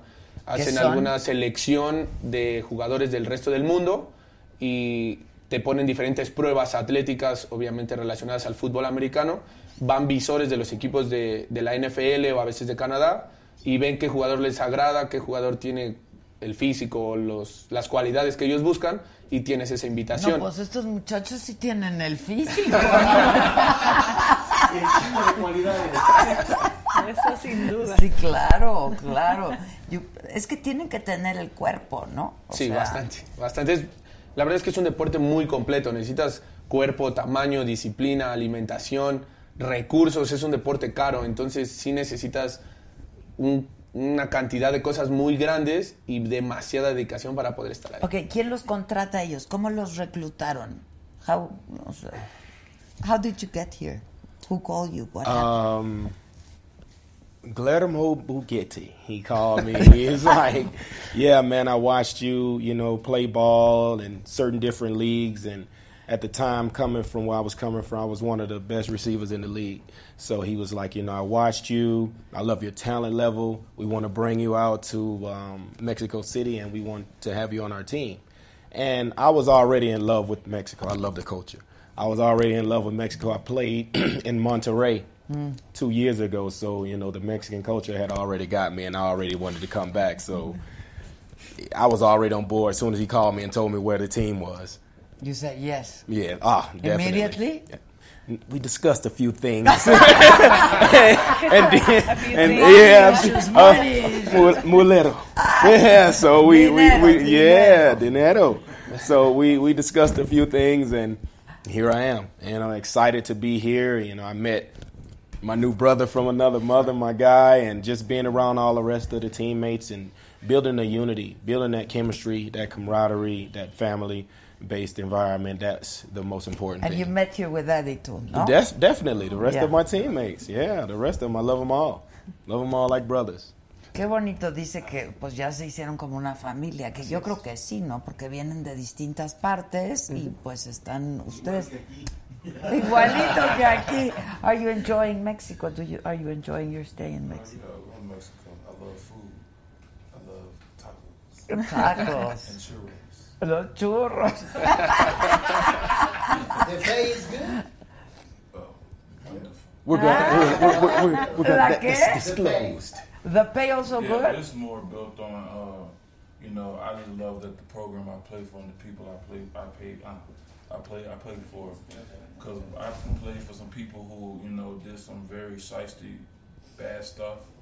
But down here, it's just you know, it's more than money. It's just about family, being with a team that you know we stick together, and you know things go down. Everybody got each other back. We get on each other's nerves, but I know they got on London nerves a few times, but you know, it comes together. That's why he laughed. They got on a few times, but he keep me calm, and it's just Mateo, everybody, just love down here. I love Mexico. Love Mexico City. Pues qué bonito, ¿no? Que hablen de, así de nuestro país. O sea, Me too. And I love tacos. Sí, exacto. Pero supongo que sí deben de tener un régimen, ¿no? O- Sí, la verdad es que es una es una competencia interna fuerte y digamos sana. Al final, pues de los 24 juegan 8, entonces todos tratamos de jugar y todos competimos al parejo. Eh, tenemos por obligación gimnasio dos o depende el día para el día de juego más cercano. But you train every day, ¿no? Sí, diario. Sí, diario Gimnasio y práctica en campo son diario, no tenemos, no tenemos excepción. Y la dieta, pues sí depende un poco de tu posición o de cómo te guste verte físicamente. Realmente es que mi compañero Eddie, como bien lo dice, come muchos tacos y churros. ¿Cuánto mide Eddie? Yo creo que arriba de 1,90 seguramente. Sí, ¿no? A ver, can you stand up, Eddie? What's your height? No, what's your height? Six three. Six I had London Crawford arms and abs. and shit. That's the man right there. Got all, all it is. London's your turn. Oh, my turn. Your turn, oh. London. How long is it? Your shoes. How long? What's your, your Oh, shoe your size? Thirteen. 13. Gisela. Mira, está más there. delgado, mucho. Sí, porque como más- depende de la posición también. Depende de la los posición. defensivos Sí, o los es. linieros tienden a ser así más grandotes. más grandes. O sea, él es dinero defensivo, por ejemplo, eh, comentando un poco lo que, lo que dice de las posiciones. Él es dinero defensivo, son gente más grande, un poco más pesada, más de tamaño y de fuerza. London es receptores, necesita correr rápido, Claro. estar bien físicamente, pero poderse mover más rápido. Entonces él sí lleva una dieta bastante estricta de salmón ocho veces a la semana y Proteína. Proteína. Oh yeah, I'm only a strict diet. I eat only mm-hmm. certain things throughout the day. I cook my own meals every day. No churros, no No tacos. churros, no tacos, One no. day in the week, only one day. One day, I have a Once cheat a day. week? Oh man, I love that day. Okay. I get to eat whatever. So other than that, it's a strict diet. But that one day, is Y es, the yes. y es que sí, el tema del físico, eh, luego son esas diferencias, por ejemplo, y con los jugadores mexicanos, me tocó estar en un campamento que hubo del Hall of Fame aquí, que veían a, a niños y a jóvenes donde vienen a captar talento y, y platicando con algunos que están en el TEC de Monterrey o que están en las universidades que dicen que ahora que les tocaba enfrentarse a jugadores de su misma edad que están en la preparatoria, ¿no? ya sea de Canadá o de Estados Unidos, una de las principales diferencias que veían era en eso, en cuanto a la estatura, el, el físico, la musculatura, entonces sí, ahí es donde, Sí, donde hay que meterle ¿tú más. un poco de diferencia. ¿Cuánto mide Raúl? Un 87. Ok. Realmente es que, digamos que en el país soy de los receptores o corebacks en promedio altos. Hay jugadores mucho más O altos. sea, pero si te paras junto. Yo creo que soy del promedio hacia abajo. Sí, Realmente, claro, alrededor claro. de ellos soy del promedio hacia abajo. El promedio en la NFL de un jugador es de unos 79, 1,83. Ya de ahí hacia arriba, un coreback debe de medir a fuerza arriba de 1,90 o diferentes situaciones muy específicas para nuestro juego. En México, pues no podemos poner tanto que alguien mida 1,90 si no no juega, porque Pues somos sí, muy no, pocos claro. los que llegamos a esa estatura. Entonces, todo lleva una relación. Te preparas físicamente, comes bien y eso te va generando esa, esa gran diferencia que hay actualmente aún. And you've been playing since you were kids? or- Yes, I was playing since I was four years old. Really? Yes. Your family or you just Uh, I'm. I was one of those less fortunate kids where you know my mom and dad both were on drugs. Okay. So football was my parent, and it kept me sane, kept me going, kept me going to school, helped me get through school, graduated college with a degree, and just it helped me become a better person. good? Yes. Yes. It's good it was through sports. yes, right? it Yeah. was. It was. Sí, le estoy preguntando que si él juega desde chiquito y dice que sí, que desde los cuatro años, que en el caso suyo, pues es eh, de estos eh, de estos jóvenes desafortunados, eh, sus padres estaban en drogas y entonces que para él, pues su padre y su madre fue el deporte, ¿no? Y el fútbol lo que le permitió acceder a la universidad, acceder al estudio a la universidad y absolutamente a todo, ¿no? Cosa que es maravilloso. En Estados Unidos, hasta donde entiendo, pero corríjanme, pues tienes que, para ser jugador, tienes que tener buenas calificaciones, tener cierto promedio, etcétera, etcétera, ¿no? Sí, sobre todo estar en la escuela. Son muy pocos prodigios que a lo mejor han brincado de, de estar en la preparatoria al profesional, pero tienen que pasar por el nivel colegial estando ya en una universidad, porque ahí también reciben becas para estar Exacto, jugando exacto. y mantener un cierto promedio para mantener la beca, seguir jugando y ya después de ahí poderse probar e irse a algún equipo profesional de ya sea de fútbol americano, básquetbol o la disciplina que practiquen. Yeah. What about you, Eddie? Since you were Since I was seven. seven. Yeah, I played. My father, he coached the team. Or my father was in the military. He coached the team, and then like one day he just signed me up like football. Like, so I started playing at seven, and then I just grew a love for it. You know, I'm just happy and fortunate that I was able to, you know, come up in a certain household, and my father, you know, raised me in something football. Like most people, I had to use it as an outlet to make it out of bad situations. You know, so that's how I was. Good for you. Eh, bueno, él empezó a los siete años, su papá era coach, este, y de Y ahí, llevó, ¿no? claro. Y de ahí surgió. Este, ¿y a ti por qué te empezó a gustar el americano? Yo me acuerdo que mi hijo de chavo, de más chiquito quería, este, Jugar. jugar y entonces, este, me acuerdo que alguien lo vio y me dijo un día, ¿es este tu hijo que quiere jugar fútbol? Y el americano le digo, sí, y se cagó de risa porque claro, era todo chiquito y menudito y etcétera. Que en México pues no somos muy fanáticos del americano. Yo creo que de ahí la importancia de esto que está pasando Claro. ahora, ¿no? Pero va creciendo, porque ahora el- México es el país fuera de Estados Unidos con más aficionados al fútbol americano, 25 millones aproximadamente, y de ahí que desde el 2016 regresaron juegos de temporada regular de la NFL aquí a México y ha crecido un poco más el interés, Ah, por eso es un mercado que hoy en día la NFL quiere explotar por lo mismo, ¿no? Entonces en 2016, que fue Raiders contra Texans, en 2017 Patriots, además fue la locura, Patriots contra Raiders.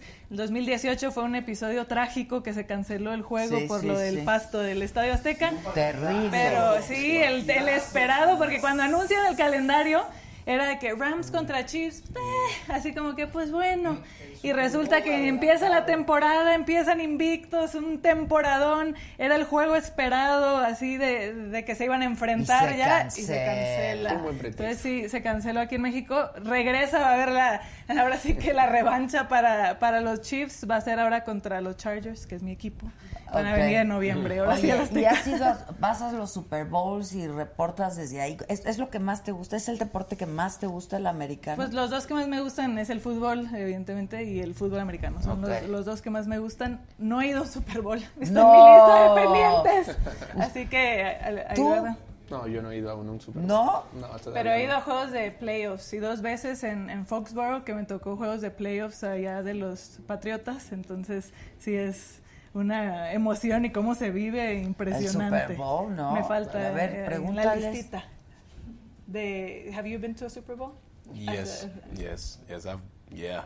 I'm a big Patriots fan. Oh, there you so go. Patriots. yeah, I've, I've been to I've been to two or three Super Bowls. Yeah, I love it. It's a Amazing, great ¿no? experience, but Great experience. I'm I'm looking forward to this this Arena Bowl Saturday, that Saturday, we're about to be. Saturday. Yeah. Ellos tienen el campeonato El- este el sábado. sábado. El ¿sí? sábado, Sí. así a es. ver, invita a la gente y que vayan y vean. Bueno, y- pues invito a todos a que nos Vean nomás a acompañen. quiénes van a ver. Es un... Y faltan, faltan algunos más, tanto Eso sí no mexicanos, te, ahora sí no, sí no, no. El grandototes. chiquitito sí grandotote. La verdad es que hay todavía bastantes compañeros más de buen ver. La verdad es que están muy bien trabajados los muchachos. Debo aceptarlo. Entonces, eh, la invitación es, es muy grande y, de verdad que se van a divertir. Es un espectáculo, como lo dicen mis compañeros. Es en Sala de Armas, que es la puerta 7 de Ciudad Deportiva. El juego está programado a las 7 de la noche. Eh, al doctor Conde, que es el dueño del equipo, le encanta el espectáculo y le gusta tratar muy bien a la gente. Entonces va a haber preeventos. No te sé decir todavía qué grupo de animación va a ir. A veces va la Sonora Dinamita, a veces va algún rapero, algún rockero. La verdad es que al, al doctor le gusta tratar muy bien a, a la gente que, que va a ver a su equipo. Entonces va a haber un preevento. El preevento está desde las 5 de la tarde. Acompáñenos. El partido es a las A las 7. 7 es el kickoff. Ok. A las 7 empieza el juego como tal. Eh, yo les puedo garantizar dos horas de diversión. El, el juego de la final, la verdad es que, pues su nombre lo dice, ¿no? Garantizar diversión, aclare. Ya se apuntaron. Sí. How old are you guys? How old are you? Um, 32. 32. 32. And you? 27. 27. ¿Y tú? 32. 32, ok. Ya. Are you married? You're single? What? ¿Qué? I'm married. You're married? Yes. You have children? I have a son. How old? He's 10. He plays? Loves it. Wow. He's actually better than I was when I was So you're here with your family? No, not Oh, here. I have to go back and forth, back and Sí, she said, ah, ok, no forth. problem. Sí, sí, sí, sí. Aquí se usa el back and forth, pero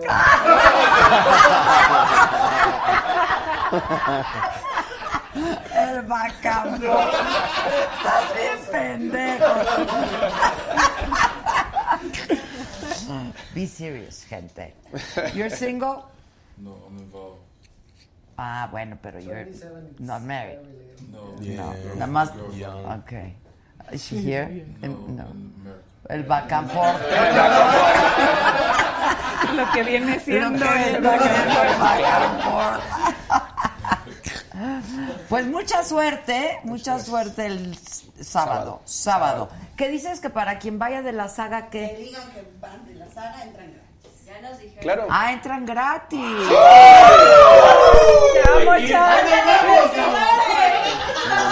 Los que digan que van de la saga entran gratis. ¿qué capacidad tiene? Eh, no han abierto la sala completa por la demanda de personas, pero realmente para este juego se supone que se va a abrir. Creo que es una demanda total aproximadamente de 4.000 personas. Entonces, es, no es mucho, pero es un buen aforo para un tipo de arena, para un tipo de juego, que es el primer año que se juega este tipo de fútbol aquí. ¿Esto se, entonces- se va a televisar? Sí, pero no tengo el dato bien en dónde. ¡No! Ahorita, ahorita mi apuntador me lo va a pasar y los tengo. watch you guys. Gracias. Tengo en- Saga Sport. A partir de hoy me gusta. que Tengo se- entendido que es por- Creamos y nace la, La Saga Sports. Tengo entendido que es por Claro Video y Claro Sports, ahí estuvieron transmitiendo los juegos anteriores.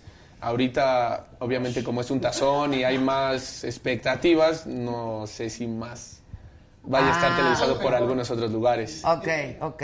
Pero you, you let us know y le decimos al público, Claro, ¿no? claro que sí, claro que nos que sí. diga dónde se va a transmitir, pero además para todos aquellos que quieran ir, la si dicen que van de saga, la entrada es gratuita, está bueno. Claro. ¿Qué más claro. quieren? A ver, ¿qué más quieren? No, no, tampoco. ¿Qué más quieren? Porque ya conociéndolo. No, mejor así. Mejor ¿Tú estás así. casado? No, nada, nada. Mira, no está, ca- mira, Nada, chiquitita de nada. rojito. A donde quiera voy. Gracias. Así son. Ah, ok. Así son. Es la luz y el reflejo de la playera. Ok. En la noche, en la sala de armas, Magdalena Michuca contra Dorados, que si van al juego y digan que van de saga, es gratis. Entran gratis. Bueno, ¿qué vas a hacer, Víctor? Tenemos una prueba como en la NFL. Pero más ruda. Pero más ruda. Mucho más ruda. A ver, tú les vas diciendo, por Yo creo favor. que Ella core, les va ¿no? diciendo. A ver, vas. Tú eras core, güey. ¿Yo era core? Sí, para ver el tino, NFL, póntelo en la cabeza. ¿Este me lo pongo en la cabeza? Sí. Modo que no, igual, ¿no? Mira el que can I see your? Mira nomás You. Pues es igual que el Sí, casco. sí. Es igual que el casco. Igual que el casco. ¿Ve qué casco? Sí, lo Exacto, así. Exacto. Y saber qué tino tiene. vamos a ver Qué tontos son. Yo me voy a poner este casco. It's heavy. Sí. Sí, ¿no? ¿Cuánto pesará todo el traje? Como en, depende del tamaño, hay cascos desde L, desde S hasta 3XL o puntos de colores. Ese SXL debe de pesar el puro extra casco. large, extra large. Sí, sí, sí. La Ok. utilería completa ya con large. And yours? Large. Like with full equipment, like pads and all, like the. Yeah, it's the a, it's weight. it's heavy, but we do it and wear it. I've been wearing it all my life, so it's just You like get used to I'm it. so used to it. It's just like I Yo have creo Part que your body already. Yes. Sí.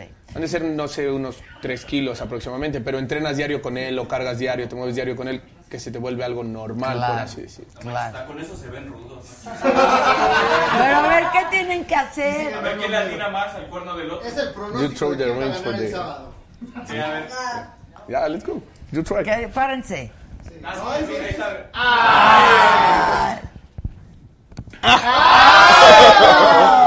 Touchdown. Ay. Your turn. She got one. I'm terrible. He has to ride with City. Para romper la ventana. See? No. Hold on, wait a minute. Tercer y último intento.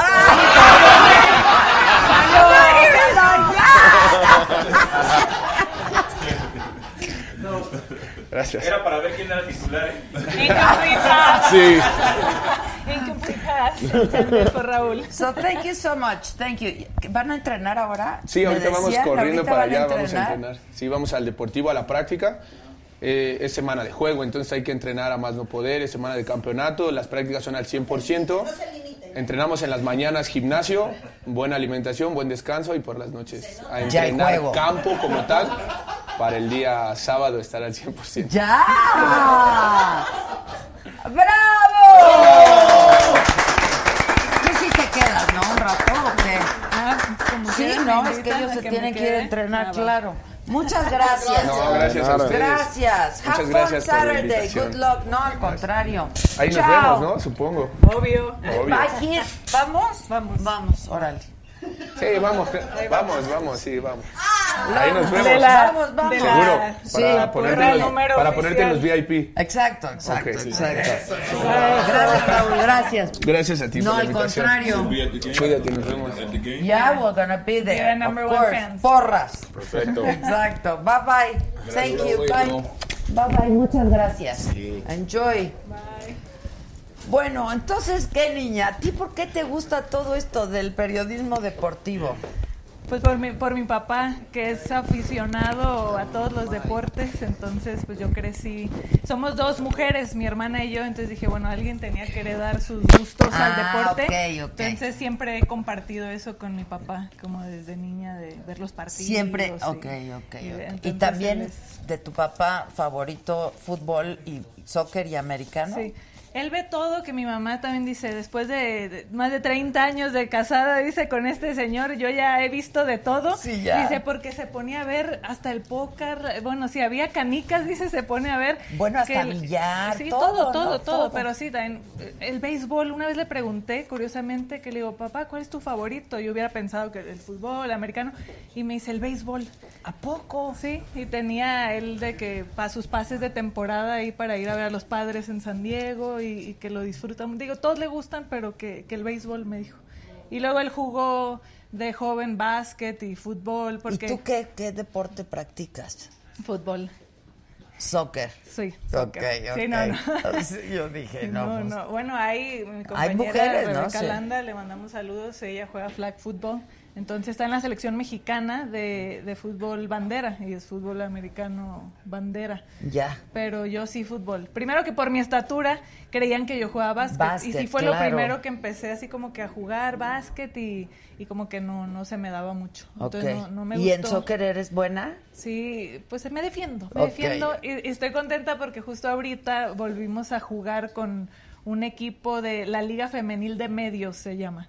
Entonces, eh, en los diferentes medios deportivos eh, hicimos los equipos. Ah, eso está Entonces padre. está muy padre porque así nosotros de ESPN hicimos también nuestro equipo con las compañeras. Eh, cada semana jugamos, el jueves tenemos partido. Ok. Entonces, Oye, ¿y siempre has trabajado en ESPN o has estado en alguna otra? Pues empecé en un canal local que se llama Síntesis en Tijuana y ya después sí ya en, a nivel ¿le vas a nacional o los solos o a quién le Sí, vas? claro. Pues sí, pues, Chalo. los Obvio. Cubro, Los me toca cubrir al América, entonces estoy ahí siguiendo al, al equipo. Ay, de, de Marchesín, que hay una anécdota, me tocó estar ya en la final, ahora en diciembre, en la cobertura que gana el América, el Cruz Azul. Y entonces pues estamos en la cancha corriendo para hacer las entrevistas y voy, oye, Marche. Y entonces le empiezo a hacer preguntas y contesta la primera. Y él trae ahí un poco como de rencor hacia otros compañeros míos, en particular a, a José Ra. Ah. Y entonces él ve el micrófono y dice, ay, pues luego ahí en tu cadena que, que nos tiran.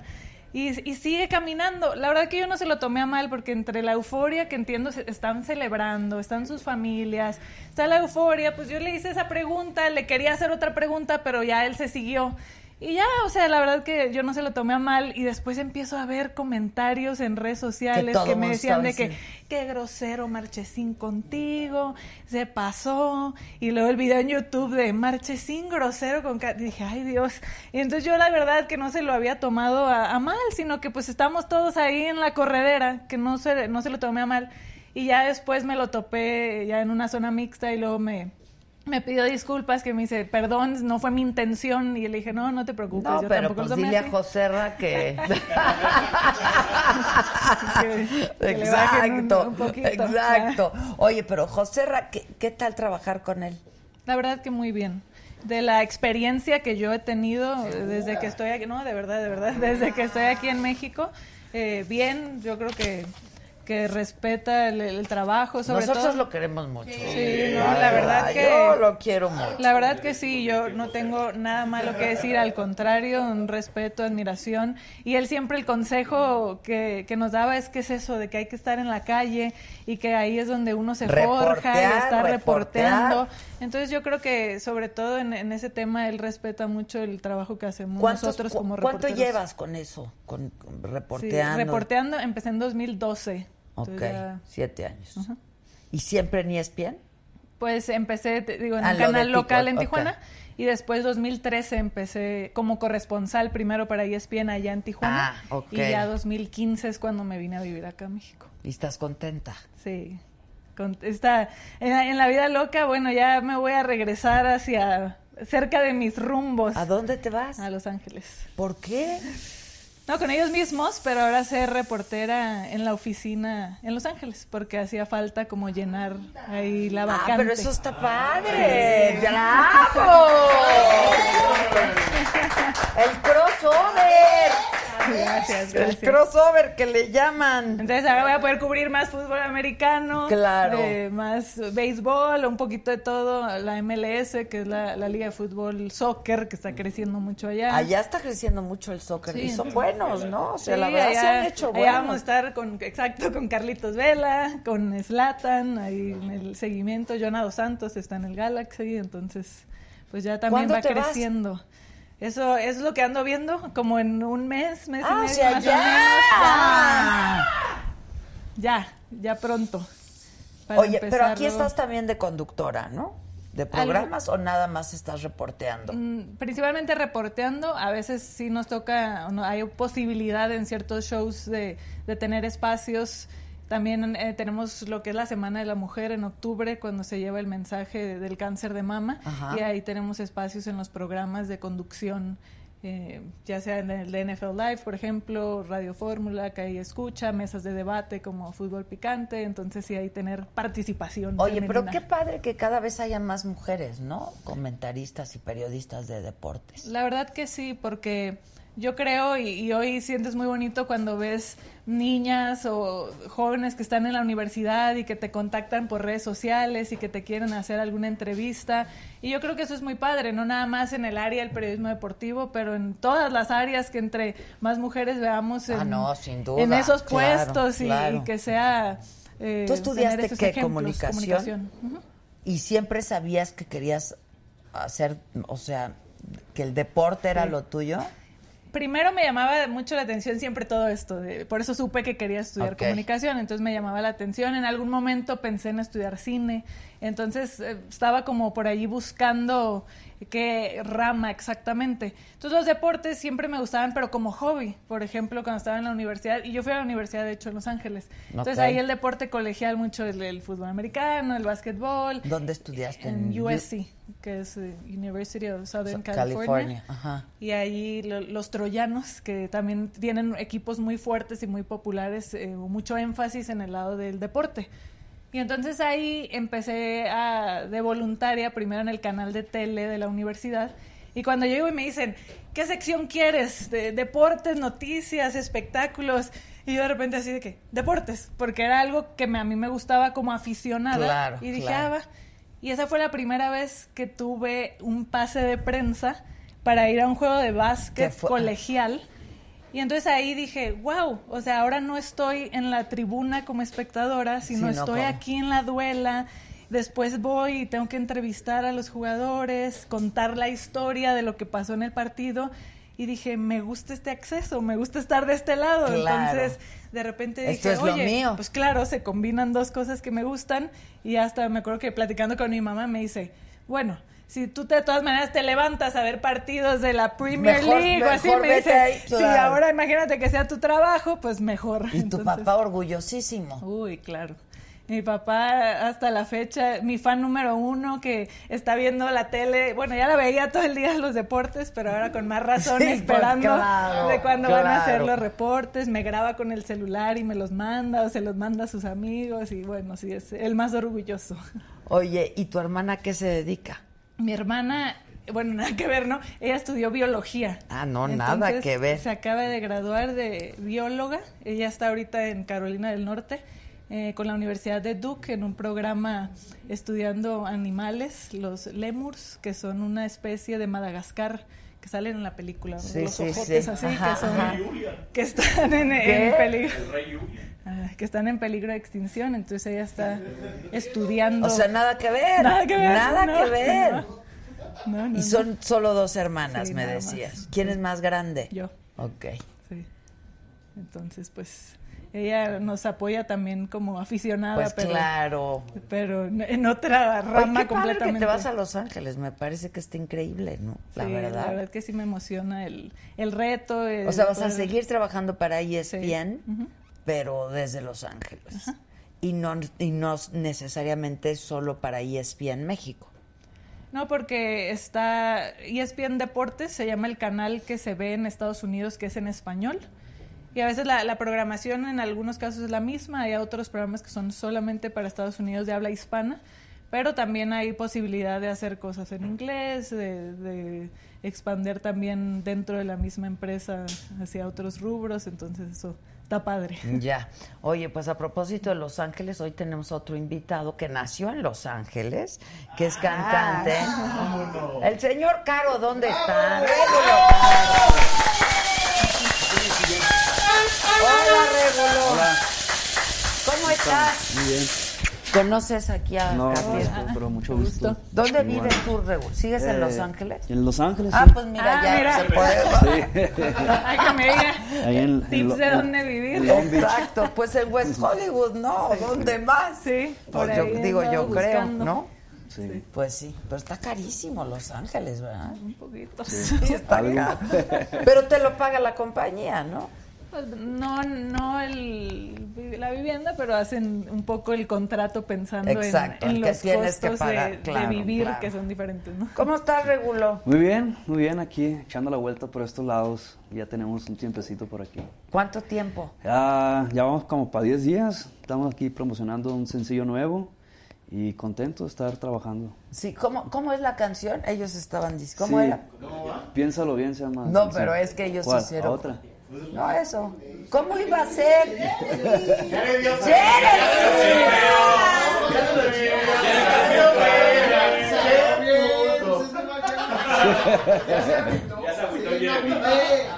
Tú dijiste que cómo iba a ser la canción. Piénsalo bien. Así son, así No, son. sí. Oye, No, pues, Regulo, no. ¿pero dónde vives? ¿En Los Ángeles? Sí, en Los Ángeles. Sí, eh, nací en Los Ángeles, pero crecí en Sonora. Y luego, pues ahorita ya tengo nueve años en Los Ángeles, otra vez viviendo. Ah, naciste en Los Ángeles, te fuiste a Sonora, ahí te criaste. Ahí me crié casi toda la vida. Ok, y regresaste a, Los a Ángeles. Los Ángeles. ¿Por la música? Sí. ¿O por qué regresaste? Sí, por la música más que nada. Ahí se me dio la oportunidad para grabar mi primer disco y, y pues ahí me quedé. ¿Cuántos llevas? Eh, como siete más o menos, siete, ocho. Ah, pues a casi, casi a uno por año. Uno por año, sí. O uno por Sí. año. sí, en estos tiempos ya cambia el formato, ya la gente pues más y más quiere más y más. Cada, cada dos semanas quieren música nueva. Puro Es que- norteño power. Norteño El acento sonorense. Power. Sí. Sí, norteño Power. Sí, sí. Está muy caliente Sonora, ¿no? Sí, ahí la verdad que sí. Y ahí crecí entre el calorón. Sí, ca- cañón. Yo creo Sí. que es de los lugares más calientes de México, ¿no? Ujú. Sí, pues toda esa parte. Eso y metro Mexicali. Eh, perdón. Mexicali, San Luis Mexicali Río Colorado. Sí, Sí, creo que pues es más sí, caliente que claro, de ahí de claro. Sí. Oye, ¿y esta nueva canción de quién es? Esta canción es de Amanda Coronel y Omar Tarazón, con quienes ya he trabajado anteriormente. Son compositores ahí de Sinaloa y pues se dedican a eso, a componer pura musiquita así de, de banda y eso. Siempre has tocado banda, ¿no? Y Sí. cantado banda. Sí, desde que empecé, sí. Ok, y eso en Estados Unidos pues les encanta. Sí, la verdad que sí, ahí la, la afición de, de esta música está muy fuerte. y, ¿Pero pues, solo a los latinos o a los gringos también les No, pues más latino, más que nada, sí. A ver, lo- cántanos. Ya los gringos se me quedan viendo así como que, ¿y esto qué es? pues la canción la que estamos promocionando ahorita se llama Piénsalo Bien. ¿Ya tienes tu visa de trabajo? Es que eh, yo nací en Ah, claro, no necesitas, No, claro. tengo claro. la doble Las doble nacionalidad. nacionalidad, claro. Y él tampoco, entonces. Eh, sí, no, pues. Qué bueno. en la Se misma. Sí, claro, claro. ¿Este es para la voz o para...? ¡Ay, Dios! Ah, caray. ¡Ah, caray! Ándale. ¡Ah, caray! ¿Y te vas sola a vivir allá? Sí. Ahí después me alcanzan. ¿Listo? ¿Ya? Listo, Dale. tú. ¿Qué nos faltó? Si nuestro amor tan bonito se miraba, si eran perfectas las noches que me dabas, yo no te creo esa versión, que me digas de repente que no me amas. No más te aviso que los recuerdos te harán llorar mañana, se juegan con las cosas del alma. Ahí te encargo que la pienses y sepas reconocer también tus fallas. ¿Qué nos falta? Sugiero que intentemos buscar juntos una buena solución. Porque no estoy dispuesto a poner en riesgo lo feliz que soy. Pero si así lo quieres, dividamos el dolor. ¿Qué nos falta? Si mal no lo recuerdo y sin pedirte nada, todo te lo di. Mi boca se esforzaba por llenar los huecos que vivían en ti, pero no quedé bien, ya muy claro lo entendí. Piénsalo bien, piénsalo bien, porque puede que te duela más a ti. Gracias.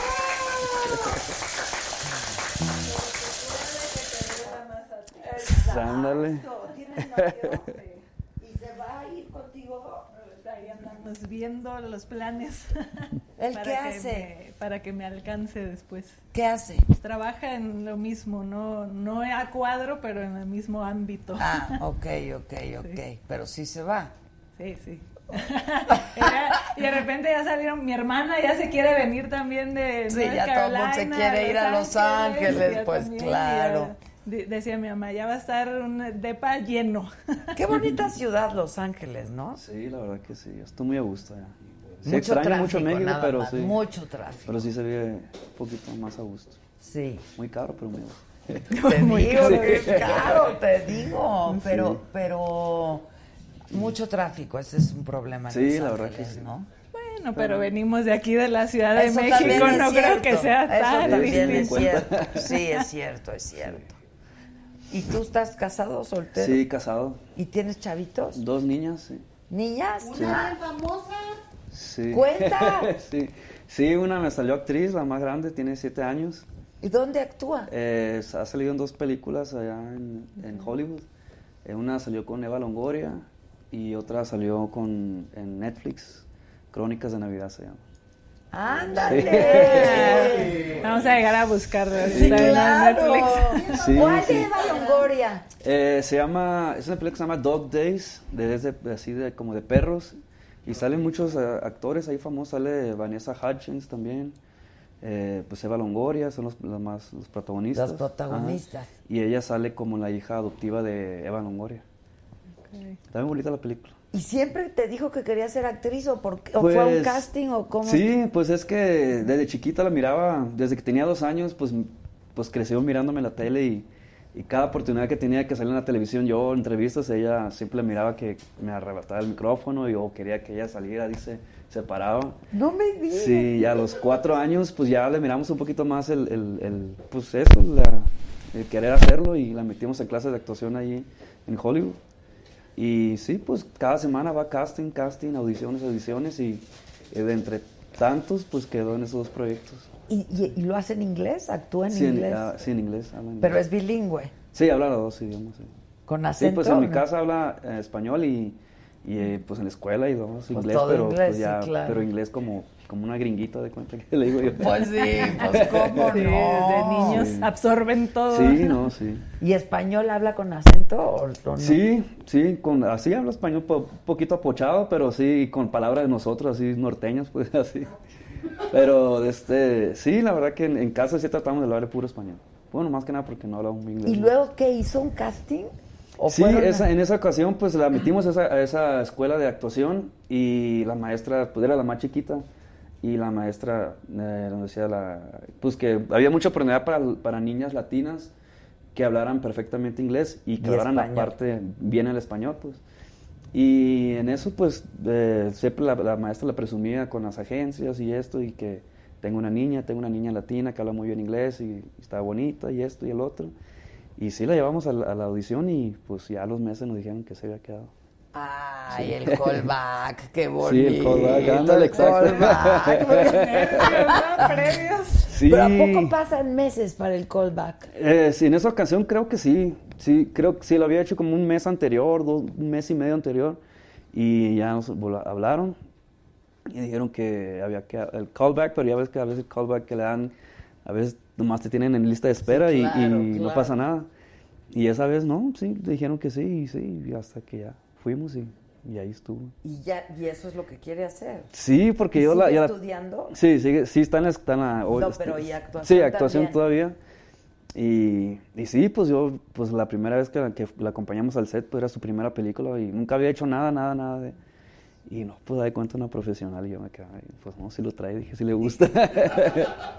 Oye, ¿y no Sí. canta? No, mm, sí, le, sí, sí va conmigo cuando la invito hacia conciertos, pero no es su fuerte, honestamente. Pero sí le, se, se desenvuelve y camina y todo, y ya le digo, si te gusta también te voy a meter clases de, de canto, le dije. ¿Y Pero-? Pues es una niña, no sé, como Pues que le no sé, gusta pero todo. a lo mejor todo lo que sea, claro. Porque le gusta dibujar, también dibuja, se le lleva dibujando todos los días, comienza, hace, histori- hace historias, hace libros según ella y, y sí. O sea, todo lo que tenga que ver con el, con, con, ajá, el con arte. exacto. ¿Y tú desde qué edad cantas? Yo empecé a tocar la guitarra a los 13 años eh, y luego pues, lo toqué, pues siempre lo he tocado y me ha gustado componer, pero no me gustaba como para dedicarme a eso. Y incluso pues fui a la escuela, me gradué y trabajaba con mi papá. Y una cosa llevó a la otra, de repente me comenzó a envolver en el, en el medio y, y de repente aquí ¿Pero estoy. quién te, quién te inculca el gusto por la Eh, música? pues por herencia, mi, mi abuelo en paz descanse era, tenía una banda en Sinaloa y dos tíos míos por parte de mi mamá son músicos de toda la vida. Ah, ok. Y tengo por parte de mi papá también tengo otro primo también que se dedica a la, a la Gerardo Ortiz, que es muy famoso también. Y, ¿Es tu tío? Es primo mío. Ah, es tu primo, no tu tío. Entonces, pues como que ahí lo traemos en la sangre todos, más que yo no me quería dedicar a esto hasta a lo último, ya me convencieron. ¿Ah, sí? sí. Oye, pero ¿y tú compones también? Sí. Porque hay artistas que han grabado tus rolas, Sí, ¿no? me han grabado eh, Julián Álvarez, la MS, Gerardo Ortiz, hay varios, Calibre 50, en un principio. Ok, ¿y eres el único en tu familia que canta? Sí, de mis hermanos, eh, soy el único que canta y tengo otros dos hermanos, uno que falleció que, que era mi representante, a él también le gustaba la música y tengo otro hermano que también le gusta cantar pero es muy más tímido que yo, entonces no. O sea, no lo hace Sí, no, no, no, no, profesional. no, no le puedo convencer todavía. ¿Te gustaría? Sí, pues yo siempre le digo, pues oye, ¿qué más tener a mi propio hermano conmigo y pues, trabajar Claro, juntos? está pero no padre. quiere. Oye, pero hay una canción tuya que tiene más de 100 millones de reproducciones, ¿no? Sí, hay, pues sí, creo sí. Me gusta, me gusta. Luego sacando cuentas. es que cuál- todo- O sea, 100 millones de reproducciones, Sí. son muchísimas. Sí, sí es una canción. Me gusta, me gusta. Me gusta, me gusta. ¿Esa Ujú. es tu composición? No, es de otro amigo. Ok. O De igual de Omar Tarazón que él compuso esta canción. Ah, ok, ok. Ajá. ¿Y qué te, te, te dice? Ya te compuse. Sí, sí, nos juntábamos a veces ahí en la, en la bohemia y, y ya comienza a sacar temas y a veces hacemos juntos unas, a veces una él me manda y, y ya, ya hemos compuesto varias juntos. ¿Esa de Me Gusta es la que más reproducciones tiene? Tiene, sí, porque lo que pasa es esa canción, el video que hice, lo hice con la comunidad sordomuda de una, una escuela de Mexicali. Entonces, hay cuenta que agarré actores eh, sordomudos, entonces la canción la canto en, en- en lenguaje de Ah, señas. con señas. Y pues como que se hizo muy, muy viral, así como que nun- nun- nadie lo había hecho y, y- y, pues sí, me ha funcionado, aunque nunca fue ni un sencillo ni nada la canción. Oye, ¿y te aprendiste tú la canción en señas? o No más, el, el- Nada el- más la canción. el- ajá, el puro coro nomás. Y tuve clases ahí como dos semanas, ahí fueron maestros de Y Mexicali. desafinó. Sí, ándale, sí andaba ahí eh, haciendo otra- otras señas que no eran, yo creo. Pero sí. A ver, pues canta esa, ¿no? Ah, no me acuerdo muy bien cómo Pero va. hace señas o toca la guitarra. No, no, Ándale, que la cante, que cante y toque la guitarra. ¿Te la sabes? Sí, pero... Pues salud, ¿no? ¿Qué nos dice? Salud. Salud. Ustedes tomen. ¿Qué dice? A ver. Salud. A ver, fíjate lo que nos acaban de decir de último momento. Una persona cercana al equipo mexica sufrió esta mañana un secuestro en el estado de Puebla, frente a la Notaría Pública 21. Iban a bordo de dos vehículos, levantaron a una mujer propietaria de un negocio de radios de comunicación, se desconoce su paradero. La víctima iba a bordo de una camioneta Cadillac de color blanco. ¿Tú ya sabías esto? Se acaba de dar a conocer, de acuerdo con versiones extraoficiales, eh, quienes se la llevaron iban en una Homer de color negro, de la que no se reveló el número de placas. Fíjate a propósito de lo que estamos hablando. Híjoles, en Puebla, ¿no? Bueno, pues a ver qué nos, nos, nos confirman. Mejor canta. Pues sí. Manes. Bueno, un pedacito lo que... que me acuerdo. Chiquita, bonita, me gustas, me gustas. Gracias por haber cantado a mi vida. Contigo encontré lo que cualquier hombre busca. Ternura en el alma y no una talla de cintura. Chiquita, bonita, me gustas, me gustas. Parece increíble tenerte en mis brazos, que hasta de mi pobreza te hayas enamorado. Por eso a donde vaya, para ti diré te amo.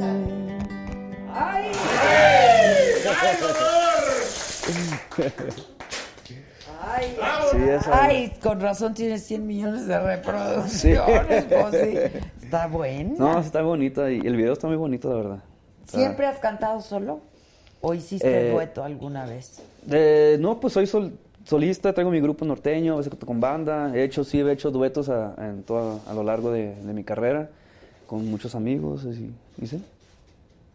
Pero, pero siempre has sido solista. Sí, sí. Como, Tu esposa es mexicana. Ajá, de, ¿De Sonora. dónde? De Sonora también. ¿De qué parte? De Ciudad Obregón. De ahí, ahí crecimos.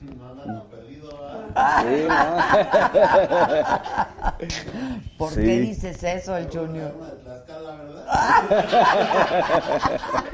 Ya, ma- ya las mató. Es que malo eres, Junior. Oye, ¿y ahorita estás en promoción o cómo está la cosa? Sí, estamos en promoción ahorita. Este, es que recientemente me hice un artista independiente, tengo mi propio sello discográfico y, y ya de cuenta que pues he estado trabajando mucho desde que me salí el año pasado de una disquera donde estaba. ¿De cuál? Eh, del Record se llamaba, ahí, ahí empecé toda mi carrera. Y el año pasado me salí y ya comencé a armar mi propio equipo y, y pues ya esta canción es el segundo sencillo que estamos lanzando y estamos ya pues todo el año trabajando en gira y así, no descansamos. Pues no. No ¿Por qué decides independizarte o qué?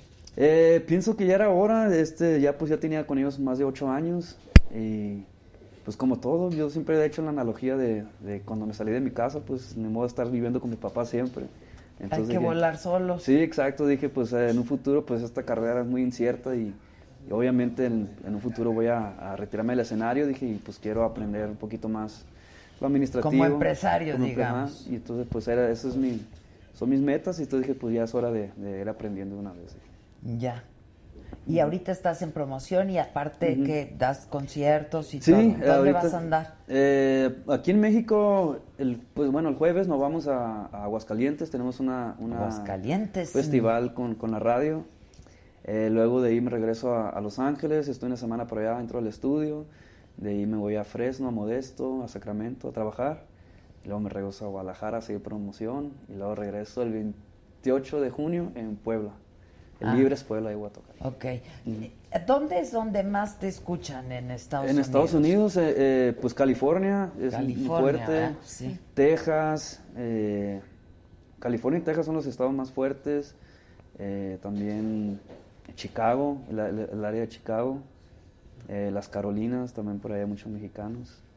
Y en sí, casi yo creo que he, he viajado por todo Estados Unidos. Y siempre has ca- tocado y cantado banda. ¿Nunca te ha, otro género te ha hecho ojitos? Eh, pues sí tengo canciones. Recientemente grabé un disco de rock, rock pop, se puede decir más o menos así. ¿En Algo- español o ajá, en inglés? En español.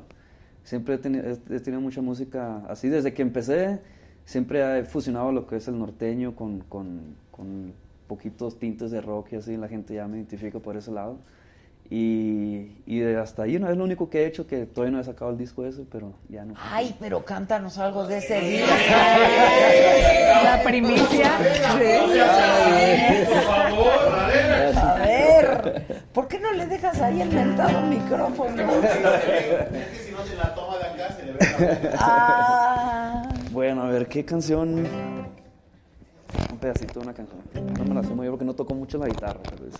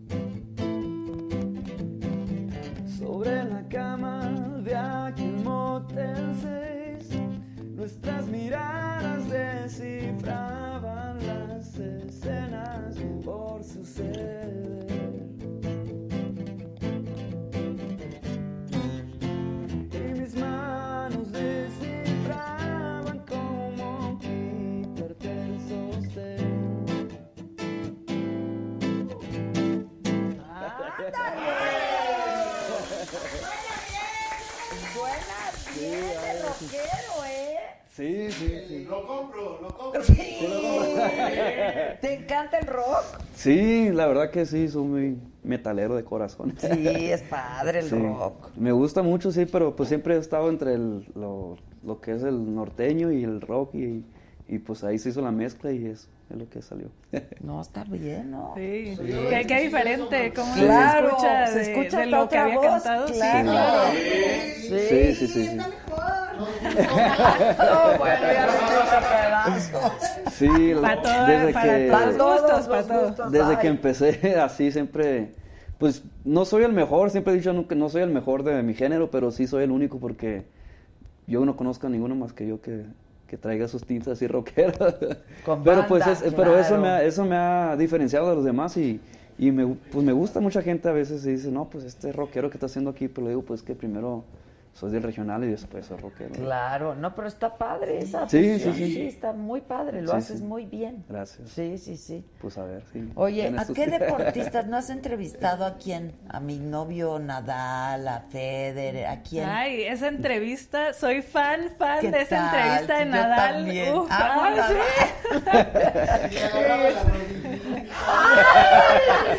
Ay, pero también a ella, yo siempre ando ahí toqueteando. Me dolía aquí. Pero me encanta esa entrevista. de Qué buena es. Muy buena. Es padre. Estaba, estaba lesionado, acuérdense de la, La que, rodillita. la que más quiero así en mi lista de ensueño es a Cristiano Ronaldo. Ay, No, sí. pues, sí. ¿Ya la estás buscando? No, estoy esperando para cuando acabe jugando en la MLS porque Sí, sé no. que para allá va estar, a- estar ya ahí. Sí, tú ya Pero busca, busca. Sí, sí. ¿Quién más? Híjole, pues de grandes deportistas, obvio, de Cristiano, Messi, en cuanto a futbolistas que están en la Está lista muy cañón de, el Messi, de ¿verdad? sueños, sí, ¿no? El a. Cuauhtémoc ya lo entrevisté cuando era todavía presidente municipal, fui a la alcaldía en Cuernavaca a entrevistarlo en febrero, día de su cumpleaños, para hablar de fútbol, porque dije, a mí las otras cosas pues no van en, en mi rama, Ni pero era recuerdos de la selección mexicana, del América. De hecho, acaba de jugar. Fui el sábado al Estadio Azul. Hubo un partido de leyendas de América contra leyendas de Chivas y jugó Cuauhtémoc. que- ¿Cómo jugó bien? Bien, qué impresión porque es que el toque y esa calidad no se pierde y daba todavía unos pases precisos y haciendo ahí fintas, todo el estadio le pedía la, la cuauhtemiña La y estaba con, con su hijo, su hijo la intentó en el calentamiento, entonces fue una escena bonita, pero, pero todavía juega muy bien. Pues sí, pues sí, debe ser. Fue pues muy buen jugador, la verdad. Oye, este, bueno, eso de futbolistas. Bueno, Beckham, ¿no? Sí, también. Ese muchacho todo lo tiene todo. Viendo a, a Beckham también sería ahí de, de las pendientes. Nadal, yo no he entrevistado a, a Nadal, Ay, también me gustaría, porque en un torneo en Indian Wells, de hecho ahí en California, sí me tocó estar ahí en conferencia de prensa y hacerle preguntas a Federer y a Djokovic, pero Nadal, a Nadal no. Oye, qué bueno Djokovic también, Sí, ¿no? también. Y tiene mucha personalidad. Sí, y sí. sí, muy, muy, además del talento obvio como tenista, pero muy buen tipo. Y Federer ni se diga, ¿no? El, ¿Y de, el rey y de señor. americano? De americano, sobre todo cuando estaba cubriendo a Chargers, que ahí me tocó entrevistar a, a Philip Rivers, que es el, el coreback, y en algunas entrevistas, digo, padre, porque me ha tocado estar en juegos de americano, de NFL, en conferencias de Tom Brady, de Bill Belichick, El Tom Brady, de Peyton tiene Manning. todo en la vida, Tom Brady. Entonces lo, lo he visto ahí en, en persona, en conferencia de prensa o en el locker, porque de hecho pu- puedes entrar como periodista en béisbol o en fútbol americano a, los vestidores. ¿Y cómo luego los ves? Pues ahora sí que de repente... De repente sí salen pues en toalla de la regadera o así. Y entonces, regla número uno es como mantener la vista así de que hacia ¡Guácatelas, arriba. qué rico! Bueno, pero para los que miden no es buena regla, ¿eh? No sé, no sabría decir. Puede- Así que claro. te esperas en el, en el locker del jugador que quieres entrevistar. Los quarterbacks van siempre a conferencia, entonces ellos no están ahí. En los eh, vestidores. ellos salen más rápido del vestidor. Pero otros jugadores que de repente está todo el mundo esperando, estás ahí en el locker del que te corresponde y dices, yo aquí espero y de aquí no me muevo. Así que más Hasta que vale. no salga. Sí, hasta que no salga. Pero... No se les vaya a caer la toallita. Sí, no, no. no, dice. Con el talco. ¡Vámonos! Sí. ¿A ti te gusta el americano? Eh, no, la verdad, esto suena, esto no, no mucho. No. ¿Más o qué?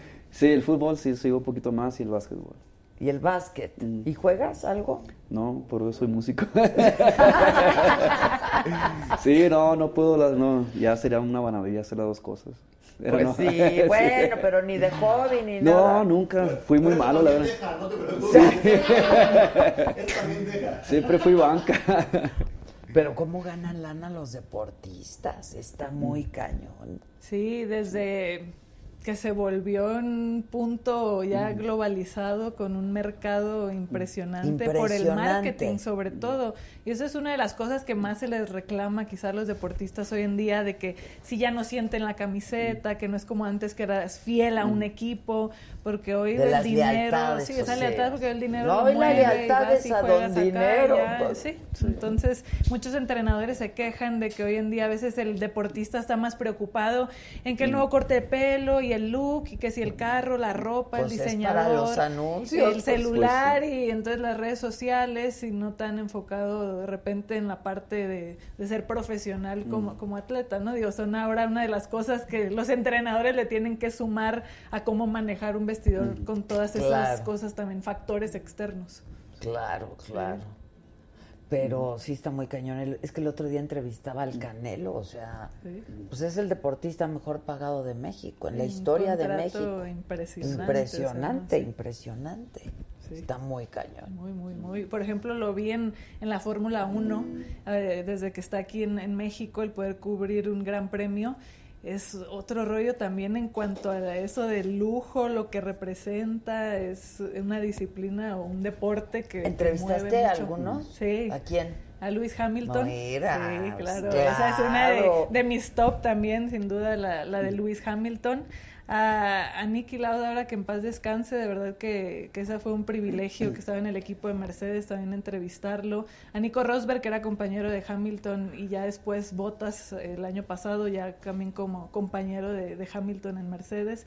Pues ahí eh, a, a Checo Pérez, obviamente. Checo, claro, buen Checo. A, Esteban, digo, sí, cuando Esteban estaba también en la Fórmula 1, representando a los mexicanos. ¿no? Yo entrevisté a Esteban alguna vez, ¿te acuerdas que fue a radio? Pero súper chavito, súper jovencito. Y ya no va a haber Fórmula 1, ¿verdad? Aquí. No, ya, ya va a morir. Este Es año, que es este es año va a quedar. Es fifi. Sí. Digo, deja una derrama muy grande, pero también lo que se le invierte a que venga el evento, pues sí es bastantes millones. Entonces sí, pero es era, complicado. la verdad, un súper evento. La verdad que sí. Súper evento. Y se llevó todo el tiempo que ha estado en México el premio de, el reconocimiento de mejor gran premio Pues el los de dos, México. ¿no? Los, do- la- Los las dos, tres, las ajá, dos las- tres, sí. las tres ed- ediciones Sí, que por- hubo. Sí, sobre todo por la, el hospitality que le llaman, que fuera de serie, y la emoción de que regresara, pues la, la emoción Claro. del, del público y la afición mexicana, además que como somos y el calor que, que sentía toda la gente, pues era muy único, claro, ¿no? Entonces sí. claro. Por el desmadre, pues. Básicamente ahí las gradas del Foro Sol ya se podrán imaginar la parte del estadio Sí. y que les encantaba a los pilotos porque no hay ningún otro circuito que fuera así que entras y, y ellos en el auto alcanzan a ver el Foro Sol como la parte así del estadio lleno de gente el- y que con todo y el ruido de, de los motores de repente Es- escuchar, alcanzaban a o sea, escuchar, claro, está muy cañón. Oye, y tú, pues, tienes que ir estudiando de cada deporte, ¿no? ¿O qué? Sí, pues estar siempre ahí preparándose Sí, de todo sí. lo que nos va tocando cubrir. Y, y, por ejemplo, la, la Fórmula 1 puedo decir que no me había tocado como aficionada estar en, en contacto mucho con la Fórmula 1 y que fue un gusto adquirido después por tener que irlo a cubrir el trabajo. Entonces, pues en esas cosas que- Claro, que, también claro, te da luego la, la aprendiendo, sí, profesión. claro. y está Y padre, el ¿no? tenis está increíble, Sí. ¿no? ¿Fuiste al abierto de No, Acapulco? no me tocó ahora ir, fueron otros compañeros. Qué pero- problema eso, ¿verdad? Que no te toque. Sí, de repente somos, pues es que somos muchos y cada quien luego va teniendo sus áreas Pues sí, ya vas de teniendo tu especialidad y de repente, sí, no, Claro. nos tocan unas, o sea, a veces otras y ahí nos vamos Pero qué padre, la verdad, yo Sí. Dijimos cuando, antes de que llegaras, dijimos, está muy guapa, ¿no? Entonces, Gracias. y todos dijimos, pero y sabe un chingo de deporte. que bueno, luego no ocurre siempre, ¿no? Este, Sí, es, en, en caso... Pero hay que bueno, estarlo esos estudiando. casos, sí, aparte, digo, pues como, como en todo, está, supongo que hombres, mujeres, Sí, y claro, pues, siempre uno se tiene que claro. seguir preparando, sí. Sí, lo que pasa es que hay mujeres que se han dedicado a esto que te dedicas tú, que han dicho que siempre las han visto como un, ¿no? Un atractivo visual o etcétera, etcétera. Sí, sí, eso es una de las barreras quizá a derribar dentro de la profesión, Del de que el estigma, ¿no? sigue Sí. siempre el estereotipo y de decir, ah, no, es que pues seguro no, no sabe, ¿no? De que... Y yo creo que pues ya depende de, De de cada quien, el claro, camino que- claro. que, quieras tomar y, según lo que te gusta. A mí me, siempre me gustó, pues sí, la, la parte ya del, del periodismo y, y me encanta. Pues felicidades, qué padre. A propósito, ¿qué opinas tú de la migración? La migración, pues... ¿Le cantas a eso? ¿Tienes temas que... Eh, pues hay un tema que dice que es de la cárcel más que nada, pero sí basado en, en pues cosas que han pasado, en lo que he estado viviendo ahí. Eh, pues sí es un tema muy fuerte ahorita, la verdad que sí se siente la discriminación ya, como que salieron de- del closet todos esos, esos eh, esa gente pues que ya le tira a todos los latinos. Sí está fuerte. ¿Lo has vivido? ¿Lo has Eh, lo, lo he vivido más para allá, para el este, Alabama, me tocó una vez, en un hotel que nos quisieron recibir, porque, No. porque no era puro mexicano, sí. ¿Qué les dijeron? Eh, pues no, últimamente pues sí nos dieron los cuartos y eso, pero no, no querían, que, que ya tenía una reservación y, y que no, que no había cupo y que no sé qué, pero sí se me notaba la señora así, pues, en la gringa ahí. Y ahí Sí. nomás, esa, esa fue la única vez que, que me tocó vivirlo así tan fuerte. Y ya pues también cuando a veces cuando vamos por allá y cuando pasamos por, pues tocamos muchos en pueblitos así y porque hay mucha gente que trabaja en los ranchos, en las caballerizas y que esto y que la construcción y, y este y pues los que normalmente los rancheros, gringos rancheros son los que son más así, más este, más así y a veces que vamos y al- llegamos a un restaurante y, sí nos quedan viendo así. Pero pues uno aprende a vivir con eso ya. Pues sí, pero qué triste, ¿no? Sí, que uno pensaría que ya a estas alturas. Y no. Pues sí, es como te digo, más, es más como en, dices, en ranchito, en pueblito chico. Sí, No, claro. pero además yo creo que no. con la llegada de Trump sí Ujú. nos salieron del closet, Sí, como exacto. dices tú. ¿no? Sí, sí, se sí, sintieron sí. con ese derecho de Sí. como superiores a, los demás. ¿no? Sí, exacto. Oye, ¿y ese es tu, Rébulo es tu nombre? Ajá, Rébulo. Cano. O sea, no es, es tu, ah, con es ese... mi nombre de- que- con el que nací de- y mi nombre artístico al mismo Jugador caro, diría un compañero. Exacto, jugador caro. Como Sí. dije yo, el joven caro. Este, ¿Nunca pensaste en cambiarte el nombre? No, pues que yo no. Pues yo entré aquí en esta la música así como así de pura casualidad. ¿Pero cómo? ¿Por qué? ¿O Eh, qué? pues me gustaba a mí componer y, y, componía, pero nomás para mí o nomás de tocar así, de alegrarlo. Para la novia. Para la novia, para los amigos en las pisteadas ahí tomando y así, ¿no? Y mi hermano, el, el mayor que, que falleció, él, este, él vivió en Mazatlán un tiempo porque mi papá tiene negocios en Mazatlán. Y él se hizo muy amigo de, de- de todos los músicos de la MS cuando todos no eran muy famosos. Eh, era compadre uno de uno de ellos y luego conoció a Julián Álvarez y todo es, pues él era íntimo. Entonces cuando eh, Gerardo Ortiz, que es mi primo también, también Pues la. Sí. comenzó a despuntar. eh, mi hermano era representante de Gerardo y, y Pero tu hermano no cantaba ni nada. le sí le gustaba la guitarra y sí, siempre le gustó la, la guitarreada. Y, y le renunció mi papá y le dijo que, pues, que se iba a ir para Los Ángeles. él nació en Los Ángeles, él, él sí creció en Los Ángeles y después de ya de grande se fue a trabajar con mi papá. Y, y le dijo, papá, pues me voy a ir con, con, pues, con mi primo, con Gerardo, y vamos a, pues, a hacer la lucha. Y pues en ese inter de que Gerardo se estaba haciendo famoso, los de la MS comenzaron a despuntar, Julián Álvarez fue Julián Álvarez, y, y, pues yo componía y me dijo, hey, pues dame temas para, para dárselos a, A ellos. todos ellos. Y, y pues él me acomodó temas con la MS, con Julián, con, con Gerardo. Eh, puros corridos. no, pues estoy hablando ya de 11 casi 10 años atrás, el 25 de diciembre, que era un corrido que me grabó Julián. Eh, la MS me grabó un corrido que se llama Escuela de Rancho. Gerardo me ha grabado también algunos temas. Calibre 50 también me grabó. Y, y después conocí a Alfredo Olivas, que también es de ahí, donde, de, de Obregón, de donde soy yo, y somos medio parientes.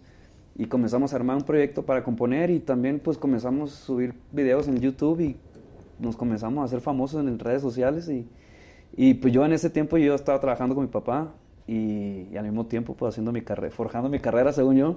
Pero por redes sociales. Sí, por redes sociales como sin intento de, de nada. Entonces yo subía canciones como, pues, como Regulo Caro nomás así. Y eh, hicimos un proyecto y yo, y yo, yo era Alfredo. Y en, todo pasó en el mismo tiempo. Gerardo se fue para Estados Unidos, firmó una disquera, mi hermano se fue con él. Yo me quedé en Obregón. Yo y Alfredo hicimos el proyecto y comenzamos a ser un poquito más famosos. Y de repente, de repente yo iba a Estados Unidos, me, me había casado. Después de la luna de miel le dije a mi esposa, le dije, ¿sabes qué? Acompáñame a Los Ángeles, voy a firmar unos papeles, unas canciones que, que hice. Y le dije papá, "Eh, vengo en unas dos semanas ya para ponerme otra vez en forma a trabajar. Y nunca regresé. Y, nunca regresé. sí, literal. Literalmente así pasó. Me fui con, con fui mi esposa, llegamos con, con una tía. Y pues hice las dos semanas y me dijo eh, el dueño de la disquera, ¿sabes qué? Pues este, mientras haces, ¿por qué no te grabas un disco? Pues si te gusta, grábate un disco, yo te lo pago y, y mientras grabas el disco, pues haz unas fechas con tu primo Gerardo y pues te- tu hermano anda aquí de todos modos. Y yo, pues bueno, dije, pues no me quería más una, una lanita para regresarme. Dije, Pues sí. y un mes, se hicieron do- un mes y medio, rentamos un depa, luego dos meses y Y de repente, com- de pura suerte, como que pues me dio la suerte y comencé a hacerme más famoso.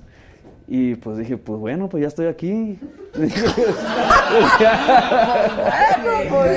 sí, papá y le digo que no va a regresar. Sí, no, y mi papá pues de, oye, pues que, pues pensé que iba nomás a hacer unas cosas y que- qué onda. Y mi papá nunca creyó en mí, nunca creyó en mí en el sentido de que nunca pensó que, que me fuera a dedicar porque yo la- realmente soy una persona muy tímida fuera de las cámaras y del escenario no sé cómo le hago.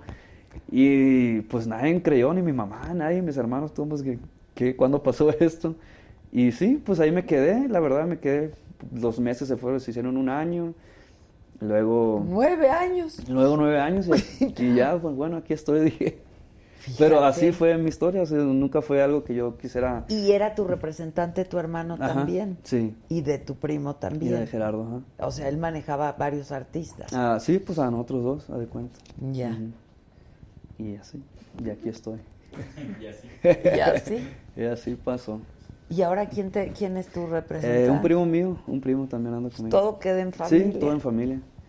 Y sí, pues empezamos ahí a... ¿Y tu pues, papá ya cree en ti? Sí, sí, la verdad que sí. No le gusta, Pues siempre me, siempre me dice que, me, que quiere que me regrese. ¿Qué hace tu papá? Mi papá tiene gasolineras y tiene una cadena de refaccionarias en todo el Pacífico.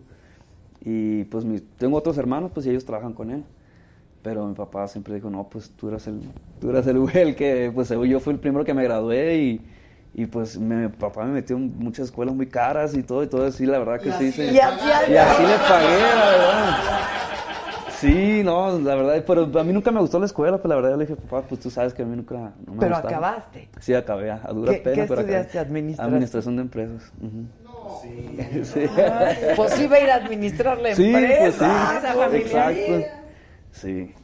Y ahora tus hermanos se quedaron con él. Sí, pues mi hermano, el que me sigue a mí, es tres años menor que yo y, y, pues ya, está con- ya tiene años con mi papá. ¿Y tu hermano de qué murió?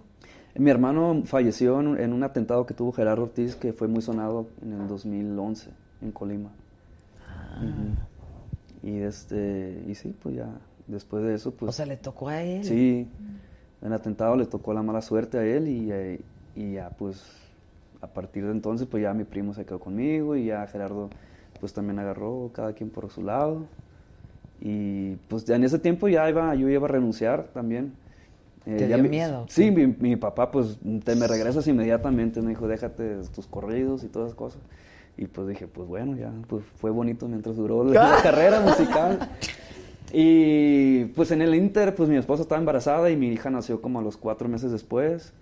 Y como que eso me, pues dije, no, pues voy a regresar y voy a ser infeliz con mi vida. Dije, no, pues no me gusta, le dije. Y mi esposa me dijo, no, pues es que no quiero que te arrepientes y luego, pues ahí vas a querer decir que nunca... Hiciste tu lo hiciste". sueño, Ajá, tu hice plan. mi sueño. Pues bueno, y pues me quedé. Le dije, papá, sabes que te quiero mucho, pero pues esto es lo mío. Y ya, pues ahí poco a poquito comencé a aprender yo solo, a aprender y yo mi primo y... Pero es que sí, así. pobre de, tu, de tus papás. ¿no? Sí, sí, sí, pues sí, pero al final pues aceptó pues que es mi pasión la música. Pero sí, es un medio... Sí, es Pues difícil. digo, el género, ¿no? Sí, Además, ajá. el Y más nosotros pues que, que escribimos corridos y todo eso, pues sí. Pero yo nunca, ¿Y te, gracias... te encargan corridos? Pues sí, sí, hay de todo. También hago y me de y, y así. De todo. Pero pues uno tiene que hacerlo. Pues, le, pues anda en esto, ni modo que digamos, no, no te puedo hacer el corrido. No, Sí. no, ahí o lo haces o corrido. lo haces, ¿no? Sí, No, pero hasta eso me ha tocado, pues, gente pues, seria. Sí. Sí. gente que me ha, que me ha respetado. Sí.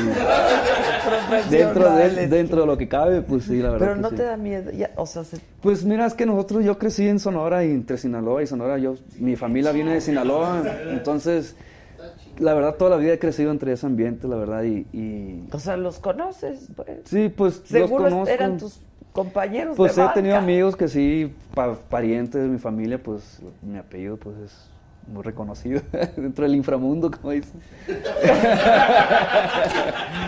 Tengo un tío muy famoso. Y, y pues crecimos en eso, Pero. Sí. pero este, pero no, pues nosotros ¿Es tío, tío? sí, pues- Hermano de tu... no, no, no, hermano de papá, no, no estuviera aquí. No estuviera aquí haciendo promoción 10 semanas. No, son Primo. Son, son, son primos lejanos de mi papá. Ok. Son, son Muy de- sí, lejanos. Son de, sí, pues somos, mi familia es de Veragaguato y pues ahí, pues toda la familia. Ah, no. Nomás que, pues, el mero todos a- Badiraguato, el mero Pero Badiraguato. todos agarraron, pues cada quien se dedica a lo que se dedica. Mi, mi papá, bueno, mi papá creció en Estados Unidos toda su vida casi. Y él, este, toda su vida fue trabajador de, mi papá trabajaba mesero, fue tapicero. Y, y todavía, toda la vida trabajó en Estados Unidos y... Como inmigrante prim- Como inmigrante, ilegal primero. Sí, él y, y mi tío. Y pues ya cuando ya, ya, pues ya de se regres- nos regresamos a... Pues yo, cuando ya nací, pues ya regresamos a México. Y conocieron Y a mi su pues, familia. sí, mi papá ya tenía, pues, ya, ¿qué? Veintitantos. Y mi papá desde los 12 años se fue a los Estados Unidos. Ah, pues. Toda su vida trabajó, pues. Y pues él, pues ahí nosotros crecimos en Obregón, pues alejado de todo, pues de todo, la gente es mala. Oye, ¿y nunca has recibido amenazas ni No, gracias a Dios nunca, nunca, nunca, la verdad. ni te ha tocado vivir o ver o No, no, tampoco, nunca. en una tocada o algo así? No, pues, sí hemos tocado en fiestas, pero pues uno acá no anda preguntando, "Ey, pues, ¿quién- ¿a quién le vamos a ir a tocar? No, lo Siempre único que uno "No, pregunta pues, es quién va a pagar. Vas a venir al baño. a una, Ah, sí, a no. una quinceñera y que a un bautizo y cosas así. Y pues vamos, y pues ni modo que digamos a quién vamos a tocar, ¿no? Pues no. Y no, y a veces nunca ni nos damos cuenta, pues siempre pues tocamos. Nosotros vamos, siempre nos gusta ir cuando nos toca el horario, vamos para atrás, subimos al escenario, vamos, vamos, con permiso y, Y se van. y en la- al directo al aeropuerto, cuando son tocadas de ese, de ese estilo. Que la verdad no son muchas, la verdad son muy contadas porque como te digo yo, toda mi, mi- pues toda mi carrera la he trabajado en Estados Unidos y esporádicamente vengo para acá a México. Me toca eso cuando voy a Sinaloa a tocar, pues hacía sí, fiestas, claro. a, a- a eventos, pues. Y pues ahí de volada me jalan y que no, que... Y además, pues los corridos, pues, ¿qué Sí. te dicen? Hazme un corrido. Sí, pero eso fue al principio, la verdad. Ya ahorita ya, ya tengo ya como 3, 4 años que, que dejé un poquito los corridos y me dediqué más a lo romántico. Y, ¿Por eso un poco también o no? Eh, me enfadé, me enfadé de los corridos y obviamente pues uno, pues obviamente también uno quiere crecer y quiere, quiere pues desarrollarse como artista en toda la extensión de la palabra, no nomás encasillarse Sí, en una claro, cosa. claro. Oye, que si tocas, cantas cicatrices, pregunta. Ah, claro que sí. Para despedirnos. claro que sí. Viene. Sí. Ahí se me desafinó.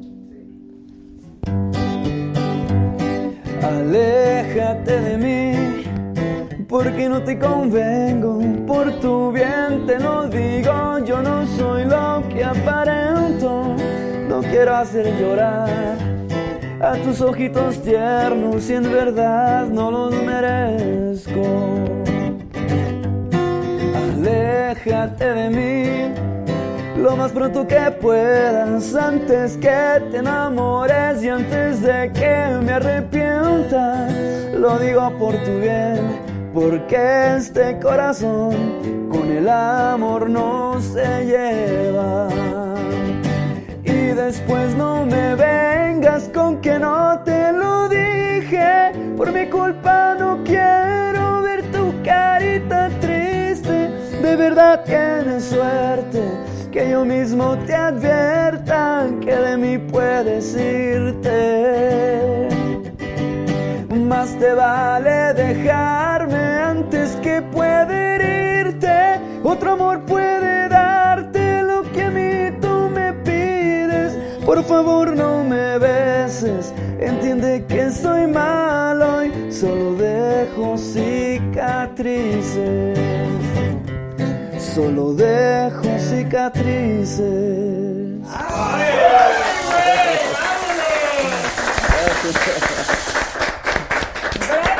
Eso para tomar. Oye, yo sí te voy a pasar a recomendar Ah, que sí saques tu disco también de rock. Sí, la verdad que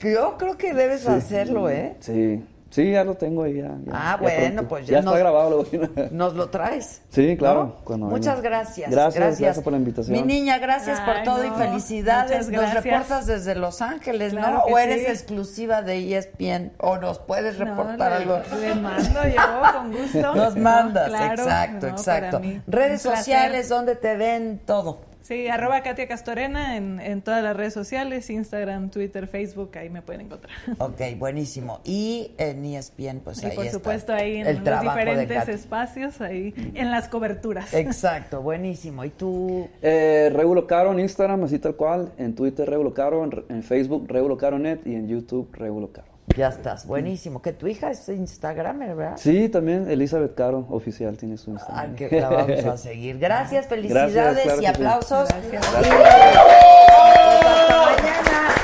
Que descansen hasta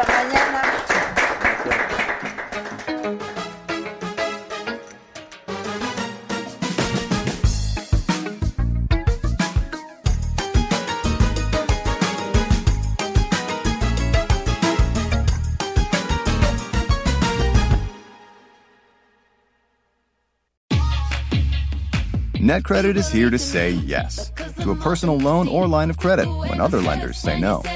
Apply in minutes and get a decision as soon as the same day. If approved, applications are typically funded the next business day or sooner. Loans offered by NetCredit or lending partner banks and serviced by NetCredit. Application subject to review and approval. Learn more at netcredit.com/partner. NetCredit. Credit to the people. The living room is where you make life's most beautiful memories. But your sofa shouldn't be the one remembering them. The new life resistant, high performance furniture collection from Ashley is designed to withstand all the spills, slip ups, and muddy paws that come with the best parts of life. Ashley high performance sofas and recliners are soft, on trend, and easy to clean. Shop the high performance furniture in store or online at ashley.com. Ashley, for the love of home.